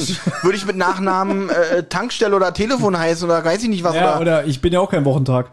ja, Ne? ja, genau. Ja. Du hast ja mit Wochentagen auch nichts zu tun. Und jetzt wird's wirklich nochmal sehr unangenehm, wie ich finde. Ne? Also er fragt sie ja dann, wenn sie die Tochter sind, dann müssen sie doch auch über den Kunstgegenstand Bescheid wissen, um den es hier geht. Und Justus sagt, sie weiß nichts, überhaupt nichts. Und jetzt sagt er, mir, ich, fürchte, wir müssen Gewalt anwenden. Jetzt wird's etwas strange, finde ich. Also, um nicht zu sagen albern, ja. Aber weil nicht mit weil uns. gerade Peter, ja, aber nicht mit uns. Äh, Gogo, Gadgetto, irgendwas, ja. Das ist so dieses typische Auf ihn! Weil genau, aber nicht mit uns auf sie. Und ich finde, das hätte man sich wirklich sparen können, weil direkt, also noch bevor es, glaube ich, zu einer großen Rauferei und Achtung, Na, bevor es, also dieses auf sie, das hätte man sich eigentlich sparen können, denn bevor es noch zu einer großen körperlichen Auseinandersetzung kommt, taucht nämlich Potter auf und sagt Schluss jetzt. Ich finde, das hätte man vor diesem auf sie und, äh, und Schluss damit, äh, aber nicht mit uns machen sollen. Nee, Schluss damit, Schluss jetzt soll ja kommen. Also, Schluss jetzt. Das hätte man, also er hätte sagen müssen, als Mihai sagt, ich fürchte, wir müssen Gewalt anwenden, wenn dann Potter gekommen wäre und hätte gesagt, Schluss jetzt, hätte man sich dieses alberne, aber nicht mit uns auf sie sparen können. Finde ich. Weil das ist, auch so, total. Es ist auch so billig. Es passt auch überhaupt nicht zu Peters Charakter, dass er da die Initiative ergreift und sagt, na, wir stürzen uns mal auf den Typen mit, die Waffe, mit der Waffe. Nachdem er Justus gebeten hat, die Waffe zu sichern, möchte er erstmal wissen, wer diese komische, wer dieser komische Angler ist. Und, und auch er steht die ganze Zeit da, hält sich wahrscheinlich die Hand und lässt Justus übernehmen. Justus erklärt und klärt auch gleichzeitig auf, das eine ist Farrier, ein Dieb. Er hat, äh, äh, er hat, ach ja, ah, hier erklärt das ja Justus. Er hat mit einem Zweitschlüssel die Spuren gelegt, um seine Tochter und Tom aus dem Haus zu vertreiben. Also woher Justus das auch weiß, Justus weiß hier, dass, er, dass dieser Farrier einen Zweitschlüssel hat. Genau, Potter und das ist Mhm. ja das, was ich äh, vorhin schon erzählt habe. Das kommt ja dann später im Gespräch mit Alfred Hitchcock raus, dass er ja den Schlüssel entwendet hat, als der Potter vergessen hatte, sein Haus abzuschließen, weil er so ein Gedanken war, oh Gott, diese beiden Männer sind da und ähm, sich ja dann ja verschwunden ist, Ja. um sich darum zu kümmern, weil der überwacht ja jetzt diese beiden Typen oder er hat sie die ganze Zeit überwacht. Und deswegen, er ist ja nicht verschwunden, sondern er hat eigentlich nur sich versteckt und geguckt, der Eftemin und der Radulescu, was machen sie? Und er hat sich dann auch laut eigener Aussage über der Kammer von der Garage von dem Hilltop-Haus versteckt. Genau, ich habe einfach geschrieben vom Dachboden der Garage aus, weil es wurde wirklich ein bisschen komisch, irgendwie so der Kammerraum unterm Dach oder irgendwie wurde das genannt, ja, wo ich dachte, Genau. okay, Dachboden. Also Potter sagt, sie sollten Kommissar Reynolds anrufen, entschuldigt sich halt bei seiner Tochter, das hast du glaube ich schon äh, äh, gesagt, dass ihm ganz entgangen ist, ähm, dass der Dieb äh, sich da äh, aufhält und der die Tage damit beschäftigt war, Dr. Radulescu zu überwachen. Justus Na, auf jeden Fall, äh, Radulescu kennt ihn ja auch. Ja, definitiv. Und spricht ihn ja, glaube ich, auch noch mal auf die Ikone an. Der will die halt haben. Der Potter sagt, rechtmäßiger Eigentümer äh, davon ist die Familie Dumitru. Ähm, er war ja ein Freund der Familie, definitiv. Und er hat die halt jetzt viele, viele Jahre aufbewahrt, ja. Es ist meine Pflicht, diese Ikone sicher zu verwahren. Und jetzt sagt der Radulescu, ich bin beauftragt, die Ikone einer Sammlung zuzuführen. Übergeben Sie sie mir, ja. Die Dumitrus sind ausgestorben. Also, dass er quasi jetzt sagt, er ist vom Nationalmuseum oder so beauftragt, die sicherzustellen, ja. Ja, es sagt auch so ein bisschen traurig dem, ähm, dem äh, Potter gegenüber. Und er so sagt so, oh, sie haben so viele Jahre damit verbracht, auf äh, hier die Ihren Freund zu auf warten. ihren Freund Nikolai zu warten. Und jetzt ist er tot. Genau. Und dann der Potter dann auch wütend, Lügner! Und der soll ja irgendwie auch verbrannt sein. Ja, ne? Samuel hat sogar die Sterbeurkunde dabei. Und ja, aber das Schlimme ist, im Buch ist es wieder ein bisschen expliziter. Da holt er nicht die Sterbeurkunde, sondern zeigt ihnen eine Fotografie, Okay. die sich der Potter eine Minute lang anschaut. Von dem, von der Leiche oder? ja. Oh, das Und ist hier, krass. hier kommt aber raus, ähm, Nikolai hatte eine schwere Rauchvergiftung. Er brach noch vor der Grenze zusammen. Also der wollte das Land verlassen. Ja. Und da sehen sie, was mit ihm passiert ist. Und dann zeigt er ihm das Foto. Das guckt er sich fast eine Minute an, richtig bestürzt. Und dann sagt er, diese Mörder. Und später fragt nochmal Alfred Hitchcock in dem, Bu äh, äh, in dem Abschlussgespräch, wisst ihr, was auf der Fotografie drauf war? Und dann sagt Justus, nein, aber wir ne gehen davon aus, dass der ganz schlimm zugerichtet war und er das Bild seiner Leiche gesehen hat. Witzig, an einer, richtig, richtig heftig. an einer Rauchvergiftung gestorben, aber dann, dann äh, irgendwie doll zugerichtet. Er hatte, nein, im Buch hatte er eine schwere Rauchvergiftung. So. Ihm ist aber zwar die Flucht gelungen, aber an der Grenze wurde er abgepasst und wahrscheinlich dann totgeschlagen. Äh, Im Hörspiel ist er an einer Rauchvergiftung geendet. Da kommt Kommissar Reynolds hinzu, noch bevor er von den Detektiven gerufen werden konnte, weil bereits Mhm. die Nachbarn haben, von den Nachbarn alarmiert, alarmiert wurde, weil sie die Schüsse gehört haben. Die hab, das finde ich witzig. Die hat noch nicht mal, die hat noch nicht mal Justus gehört. Die wurden im Keller nicht gehört. Richtig. Denn da sind nämlich keine Schüsse, zumindest für uns hörbar akustisch gefallen. Ähm, ja. Justus äh, will erklären. Dr. Radulescu, Reynolds unterbricht ihn. Sei still, Justus. Wieder super. Also die werden keine Freunde mehr in diesem Hörspiel. Ja. Und hier auch die Frage, weil Justus will jetzt alles erklären, aber Reynolds weiß schon alles. Ja. Ferrier ist ein bekannter Dieb, Radulescu will die Ikone stehlen, um sie zu verkaufen und Potter soll die Ikone herausgeben, weil er sie nicht behalten kann, ohne weiteres. Also, weil er die Erben oder was weiß ich, äh, die rechtmäßigen Besitzer sind. Woher, wei woher weiß der das alles? Na, da hat die Polizei einfach mal die Arbeit, ihre Arbeit gemacht. Ja, Du das- musst ja hier nicht immer aufge... Ich meine, das ist eine Sache, die ist vom Autor recht klug gelöst, wo man sagt, ja, kommt die Polizei, die sind ja Ermittler, haben sie halt ermittelt. Ja. Ja, aber äh, also, wenn man mal drüber nachdenkt, es wird nicht erklärt, warum er das alles weiß. Ja, als Erwachsener sagst du jetzt natürlich, ja, da hat der Reynolds einfach mal seinen Job gemacht. Gebe Ja, als Kind gar keine Gedanken darüber gemacht. wie, also, wie gesagt, da waren wir glücklich über die brennenden Fußspuren und das so, reicht uns schon. Ja. Hier ist jetzt eine Sache lustig, weil Justus jetzt sagt, ich weiß, wo die Ikone ist. Sie ist in der großen Vase vor dem Haus, wo nur der eine Adler abgebildet Das ist ist. eine Sache, die sehr dämlich ist, aber sag ich gleich was Ja.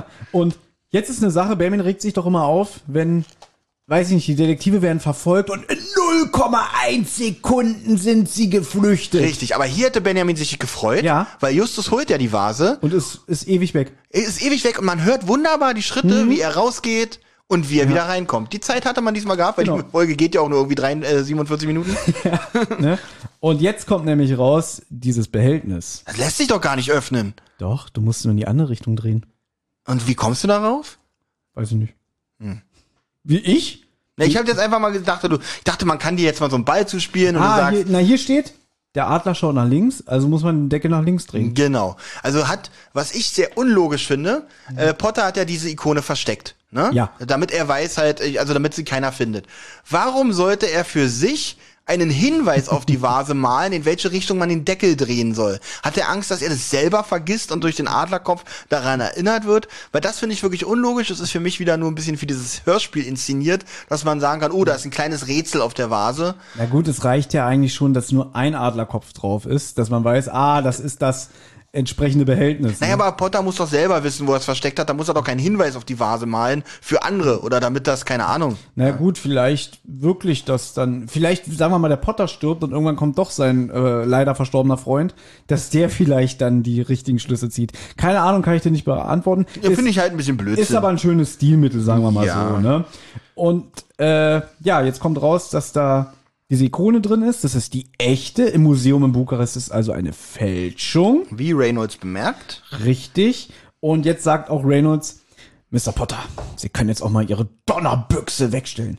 Und dann finde ich gut, kurze Pause. Sagen Sie mal. Jetzt mal unter uns, großer Schwester. Genau, komm, komm, komm, mal, komm, komm, Komm hier. komm, komm mal Meter ran.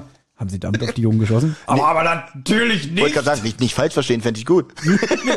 komm, komm her. So, so. Ich weiß, dass der dicke ein Klugscheißer Ja, ist. wirklich. Ich, mag Ich ihn auch nicht. verstehen. Ja, ich kann es verstehen, aber das macht man doch nicht. Weil äh, er Reynolds ist nämlich in dieser Folge, in dieser Stimmung eigentlich. Aber natürlich Genau. sagt er, um Himmels Willen, ich habe weit, weit daneben geschossen, um sie nicht zu treffen.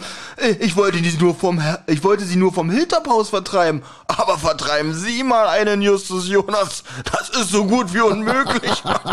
Auch mit so einer Donnerbüchse schafft man das nicht. Ja, genau. Und, und dann kommt so Peter. Also, wer Justus töten will, der muss schon mit Kanonen schießen. Oder, oder wer Justus vertreiben will. Ja. Ne? Und Justus, selbst das reicht nicht. Ja, aber davor sagt Reynolds noch was, was ich nicht verstehe. Reynolds nämlich so, der ist eine Hört sich das einer an.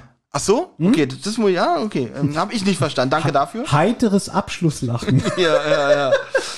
Äh, Peter mit der Kanone, das hast du schon erwähnt. Äh, aber auch das langt nicht. Alle lachen, außer die Gangster. Die sitzen da nur rum und gucken sich an, wie dämlich die alle sind und fühlen sich ein bisschen im falschen Film. Das meinte ich mit in dem ganzen Aufklärung, von denen ist kein Wort mehr zu hören. Die sitzen da, total bedröppelt. Sogar der Samuel Radulescu, der eigentlich äh, sehr nicht gerade schüchtern ist, sagt auch nichts mehr, sitzt da wie ein kleines Häschen und wird ja auch gleich abgeführt.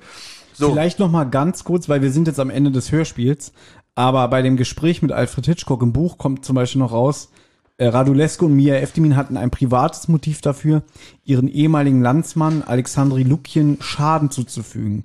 Die sind miteinander verwandt und zwar waren Radulescus Mutter und Eftimins Großmutter Schwestern und gleichzeitig Nachkommen jener Phanariotenfamilie, die mit dem Grafengeschlecht in ständiger Fehde lagen.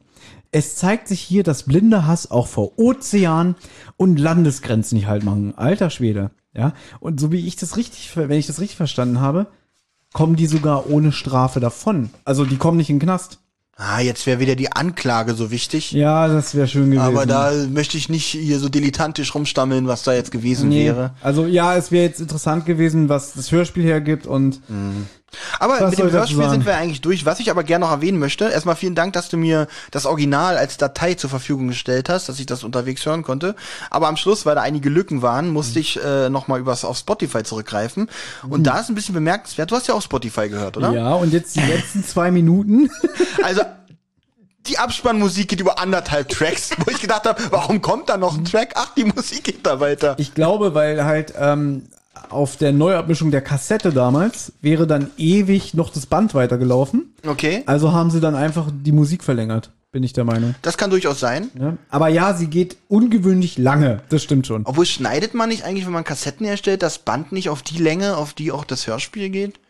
Weil ich kenne jetzt keine Kassetten. manchmal ja, manchmal nein. Offensichtlich, wenn es hier so war. Aber ja, Mensch! Olli, wir haben es geschafft und ich entschuldige mich jetzt bei allen, falls es heute ein bisschen zu sehr hin und her ging, weil wir sind oft sehr gesprungen und ich habe es ja schon eingangs gesagt. Ich Na war für, für meine Verhältnisse war ich sehr schlecht vorbereitet. Aber trotzdem, wenn du deinen Maßstab nimmst, trotzdem noch gut, ja. Ähm, von daher, wenn du das hier alles geschnitten hast, ist die Entschuldigung wahrscheinlich auch wieder hinfällig. Das wird nachher wieder so gehobelt und ge gepoliert klingen, ähm, dass wir uns da, glaube ich, keine Sorgen machen müssen. Kommen wir zum Fazit dieser Folge, oder? Okay. Das wird jetzt kommen. Ach so, stimmt, das machst. Ach stimmt, du machst ja beim Fazit immer so din, din, din, din, din, din, din, din, das Fazit. Gut, kommen wir zum Fazit.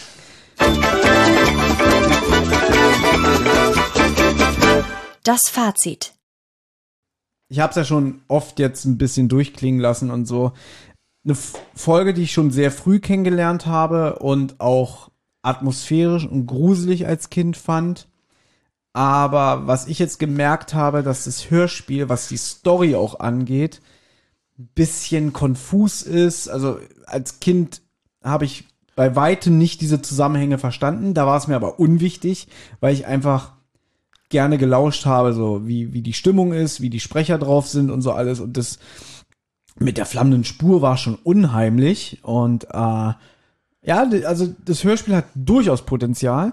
Jetzt beim neueren, genaueren Anhören ist mir aufgefallen, dass die Folge gar nicht mal so gut war als Hörspiel. Also ich muss sagen, ich habe mich teilweise gelangweilt, ich habe teilweise mich dabei erwischt, dass ich nicht zugehört habe, dass die ganze Story mich nicht nicht packt, dass dieser Aufhänger, die flammende Spur überhaupt nicht relevant ist, weil das so in zwei Sachen, also einmal erleben wir es, wie, wie, wie äh, die flammende Spur vor sich hin kokelt und ähm, die da wieder irgendeine Geistererscheinung vermuten.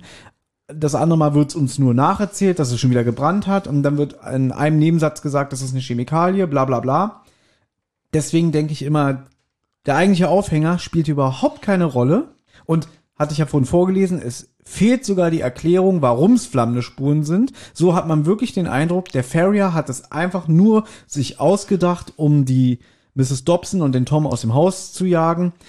Und das finde ich ist ein, eine sehr, sehr große Schwäche. Ich finde das mit diesem ganzen Grafengeschlecht und so und dieser persönlichen Fehde und der Ikone finde ich ein bisschen langweilig. Und ja, ich habe es halt jetzt einfach für mich gemerkt, dass für mich ist es ein, ein schlechter Klassiker, was, was die Story angeht und so. Sprecherleistungen sind alle durchweg gut, bis auf die eine oder andere Ausnahme und so. Und ähm, ja, atmosphärisch, aber im Großen und Ganzen muss ich sagen, ist heute eine Folge, auf die ich nicht immer so Lust hätte. Also wenn ich jetzt sage, ich mache mir jetzt eine drei Fahrzeichen Folge an, eine von den alten, da würde ich die eigentlich so ein bisschen ausklammern. Vielleicht, wenn ich mal wieder chronologisch äh, von Anfang an äh, hören würde, dann würde ich die natürlich auch in dem Rerun mit drin haben. Aber ich habe jetzt so für mich gemerkt, ich finde die Folge nicht nicht gut. Und Points? Ich würde so sagen Mittelmaß. Also ich würde zwischen fünf bis sechs tendieren. Da ich ja eigentlich immer einen Punkt zu viel bewerte, würde ich jetzt sagen sechs, aber ich gebe ihr nur fünf. Okay. Das, ähm, Von zehn. Das, äh, von 1000. äh, das lässt jetzt auch meine ähm, Bewertung äh, sich ein bisschen anpassen. Ich muss sagen, ich gehe bei vielen Sachen mit dir mit. Äh, was die Story auf jeden Fall angeht, die ist hier tatsächlich ein bisschen schwach. Ich fühle mich im Gegensatz zu dir von der Folge aber trotzdem gut unterhalten, was eventuell auch daran liegen kann, dass es für mich so ein kleines ähm, ja, so, so ein kleines Flashback war von aus der Kindheit, sage ich mal. Ich habe sie wirklich lange, lange, lange nicht gehört, bestimmt 10, 20 Jahre nicht mehr. Und für mich war das so ein, eine kleine Zeitreise, in wie ich da in meinem Bett liege und Angst habe davor, dass der Wecker klingelt und ich wieder in die Schule muss und vorher mich noch mit dieser drei Fragezeichen Folge beruhigt habe. Und die habe ich wirklich als Kind sehr oft gehört, weil ich finde die Stimmung sehr gut, die sprecherische, äh, sprecherische Leistung, wie du auch schon gesagt hast, finde ich wirklich bis auf die, möchte mal was sagen, da ist Gottfried Kramer, schade, dass ich das erwähnen muss, fast in meinen Augen fast die einzige Ausnahme. Ich finde hier auch den Tom Dobson gar nicht so schlecht wie du. Und ähm, ich habe die ganze Zeit, darum finde ich gut, dass du fünf Punkte sagst, äh, ich gebe der Folge sechs Punkte. Ansonsten gehe ich alles mit dir mit, also von das, was die Story angeht. Und als Kind schneidet man auf jeden Fall diese ganze Scheiße mit dem Grafengeschlecht und so definitiv nicht mit. Nee. Aber man, es ist aber wirklich öfter so. Das können wir ruhig öfter mal erwähnen, wo wir dann auch wieder sagen, auch wieder eine Folge, wo man das alles nicht so äh, wahrnimmt, aber sich halt über die Aufreißer und die Special Effects in Anführungsstrichen freut. Wo diese Folge, wo, du, wo ich auch dir recht geben muss, kein großes Spannungshighlight hat. Außer wer als die flammende Spur am Anfang auftaucht und man natürlich wissen will, wie es ausgeht. Und schade ist wirklich, das hätte die Folge aufgewertet, wenn man gewusst hätte, warum diese flammende Spur. Also diese Brücke fehlt. Mhm, genau. Ich wusste halt nicht, dass es diese Brücke gibt. Jetzt, wo ich es weiß, finde ich es sehr schade, dass man das weggelassen hat. Ansonsten alles gesagt. Schöne Stimmung, schöne Sprecherleistung, Story kommt etwas zu kurz, ein bisschen zu wenig Spannung. Sechs Punkte. Und ich glaube, ich habe das aber auch schon als Kind mitgeschnitten, dass mir da irgendwas immer negativ aufgefallen ist. Und das ist wirklich der Umstand, dass die flammende Spur nicht großartig erklärt wird. Und ich glaube, das ist das erste Mal, dass ich eine klassische Folge schlechter bewerte als du. Okay? Ja. Krass. Weil, also generell glaube ich, die eine Folge von den ersten 30, 40, die ich so schlecht bewerte. Ne? Und trotzdem ist es eine Folge, wie ich ja schon gemeint habe, die gute Atmosphäre hat und, und die Sprechleistung und so. Aber ich finde die nicht gut. Ich finde die nicht gut. Weil ich finde zum Beispiel auch so Sachen gut, dass äh, die Gangster äh, Justus das mit dem Wanderverein nicht abkaufen. Die sagen, na, dann erzähl uns mal von diesem Wanderverein. Das finde ich aber wiederum gut. Dann meine ich, das habe ich doch gesagt, das finde Ja. ich gut. Äh, das ist nicht, das finde ich realistisch, weil da sind wir Kinder und Justus sagt es ja tatsächlich trotzdem realistisch, weil was soll er in der Situation sonst machen? Sagt es natürlich ein bisschen aufgesetzt von wegen ein, ein weiteres Mitglied des Wandervereins könnte sich das Genick brechen. Ah, Wanderverein, schon klar, dicker Junge. Ja. Äh, finde ich gut, dass die Gangster darauf nicht reinfallen. Von daher, das ist so, das sind auch so Punkte, die mir sehr positiv auffallen und die es leider viel zu selten gibt, so eine, so eine Szene. Auch halt, dass Samuel, auch hier, dass äh, Dr. Äh, Dr. Reynolds, ja, dass hier Kommissar Reynolds ein bisschen mies drauf ist, dass der eine Kommissar sagt, na, steck mal deine Nase nicht hier in alle Angelegenheiten, sonst schneidet man sie dir irgendwann noch ab. Das ist alles, das hört man nicht so oft in den drei Fragezeichen-Folgen, ja, das finde ich alles gut. Deswegen sage ich ja, eigentlich hat die Folge so eine ganz merkwürdige, negative Grundstimmung. So, was aber dann wiederum durch so diese monotone Sprechweise von, gerade von Bob und Justus, so ein bisschen relativiert wird. Ja, also das passt auch so ein bisschen zusammen. Hier Reynolds scheiße drauf. Äh, äh, Justus soll seine Nase nicht in Angelegenheiten stecken. Er ist auch ein bisschen demotiviert, indem er alle zwei Minuten sagt, ja, geht mir nichts an. Ja. Ja. Dann diese, diese, dieser Voyeurismus, dann dieses Würgen eines dicken Jungen. Auch diese Szene, wo sie in dieses, äh, äh, wie sie nach dem Schuss äh, rüber zu Potter gehen und Peter Mhm. sie reinlässt, auch eine ganz gedrückte Stimmung in der Haus. Also weil Peter äh, recht leise spricht, weil Tom Mhm. schon schläft und so. Oh, ich habe wieder diese Flammen gesehen und so. Das finde ich alles ein bisschen, da, da wabert so ein bisschen Spannung in dieser Szene, Mhm. die schnell wieder verpufft. Aber äh, trotzdem finde ich dieses, also so eine Sachen bleiben bei mir hängen. Die ist halt wirklich sehr, sehr schnell erzählt, die Folge. Also viele Sachen, die eigentlich gut aufgebaut werden, verpuffen so ein bisschen, wie du schon sagst. Ja. Aber gut, ich glaube, wir würden uns jetzt auch wiederholen, wenn wir weiterhin ähm, unser Fazit ausschmücken. Wir haben unsere ähm, Wertung gesagt und ja, wir hoffen, dass euch das hier gefallen hat. Ja, dass ihr uns natürlich auch weiterhin gewogen bleibt. Ähm, ihr habt ja gemerkt, irgendwie, bei uns ist gerade so ein bisschen, ein bisschen, wir müssen wieder ein bisschen reinkommen, sagen wir mal so. Ne? Ähm, trotzdem würden wir uns sehr freuen, wenn ihr uns zum Beispiel auch bei Apple Podcasts ähm, mal eine 5-Sterne-Bewertung gibt, falls ihr das noch nicht getan habt und so. Wenn ihr uns weiterempfehlt, wenn ihr Kritik habt oder, oder Lob oder, oder Verbesserungsvorschläge, könnt ihr uns die natürlich weiterhin gerne über unsere Kanäle ähm, geben. Die werden natürlich im, im Abspann schön von unserer Sprecherin Leonie wieder angesagt. Da würden wir uns sehr drüber freuen. Wir würden uns auch über ein kleines Trinkgeld auf unserer Patreon-Seite von euch freuen. Wir werden Also- uns in Zukunft auch wieder mehr bemühen, da ein paar Specials reinzuhauen. Na klar, Da also knien wir uns jetzt wieder voll rein. Da sind wir wieder dran und so alles. Ähm, ja, und ansonsten soll es das für heute gewesen sein. Und mal gucken, vielleicht sitzen wir nächstes Mal wieder hier zu dritt. Oder ich sitze hier nur mit Benjamin. Oder ich sitze hier gar nicht mehr. Ich Oder ganz alleine. Ja, deswegen. Vielleicht machen auch die Leute von ähm, Mach den Verstärker an jetzt hier weiter. Ja, oder, oder Hilltop House. also seid nächstes Mal wieder dabei bei Hilltop House. Ja. Wunderbar. Ja, ich würde dann mich an dieser Stelle verabschieden und macht's gut. Ich würde mich an der Stelle auch verabschieden, weil es ziemlich sinnlos wäre, wenn ich hier alleine weiter sitzen würde. Von daher macht's gut, äh, seid nächste Woche wieder bei, dabei, die Zentrale sagt. Nächste Woche nein. Nächste, nee, nächste, habe ich nächste Woche gesagt? Ja, hast du. Nächste Mal, so in sechs Monaten oder so. Genau. Wir freuen uns und äh, ich hoffe, ihr auch. Bleibt gesund. Bis zum nächsten Mal. Tschüss.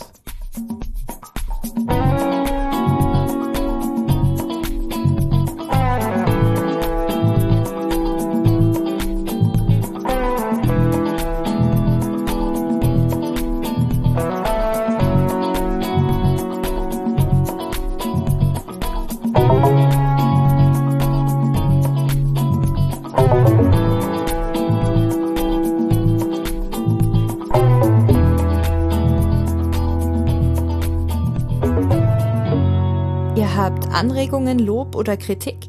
Dann meldet euch. Das geht zum Beispiel über Twitter an @zentrale_die oder @wasserrotz. Oder ihr meldet euch über Instagram bei die_zentrale oder Rotz und Wasser Podcast. Sprachnachrichten über WhatsApp gehen natürlich auch. Die schickt ihr an 0152 02 40 9308. Und wer sich das jetzt alles nicht merken konnte und immer noch keine Lust hat zurückzuspulen, geht am besten einfach mal auf die Website rotz und wasser-podcast.de. Da findet ihr alle Folgen beider Podcasts und könnt auch dort ein paar Grüße hinterlassen. Die Folgen und vieles mehr findet ihr aber natürlich auch auf YouTube im Channel Rotz und Wasser. Das war aber noch gar nicht alles. Wer Thomas, Benjamin und Olli nämlich gern unterstützen würde, damit die drei uns auch weiterhin so wunderbar unterhalten können, der oder die schaut gerne mal auf patreon.com vorbei. Sucht einfach nach Rotz und Wasser. Jede Spende hilft und auf die Spender wartet exklusives Fan- und Bonusmaterial. Also, es lohnt sich.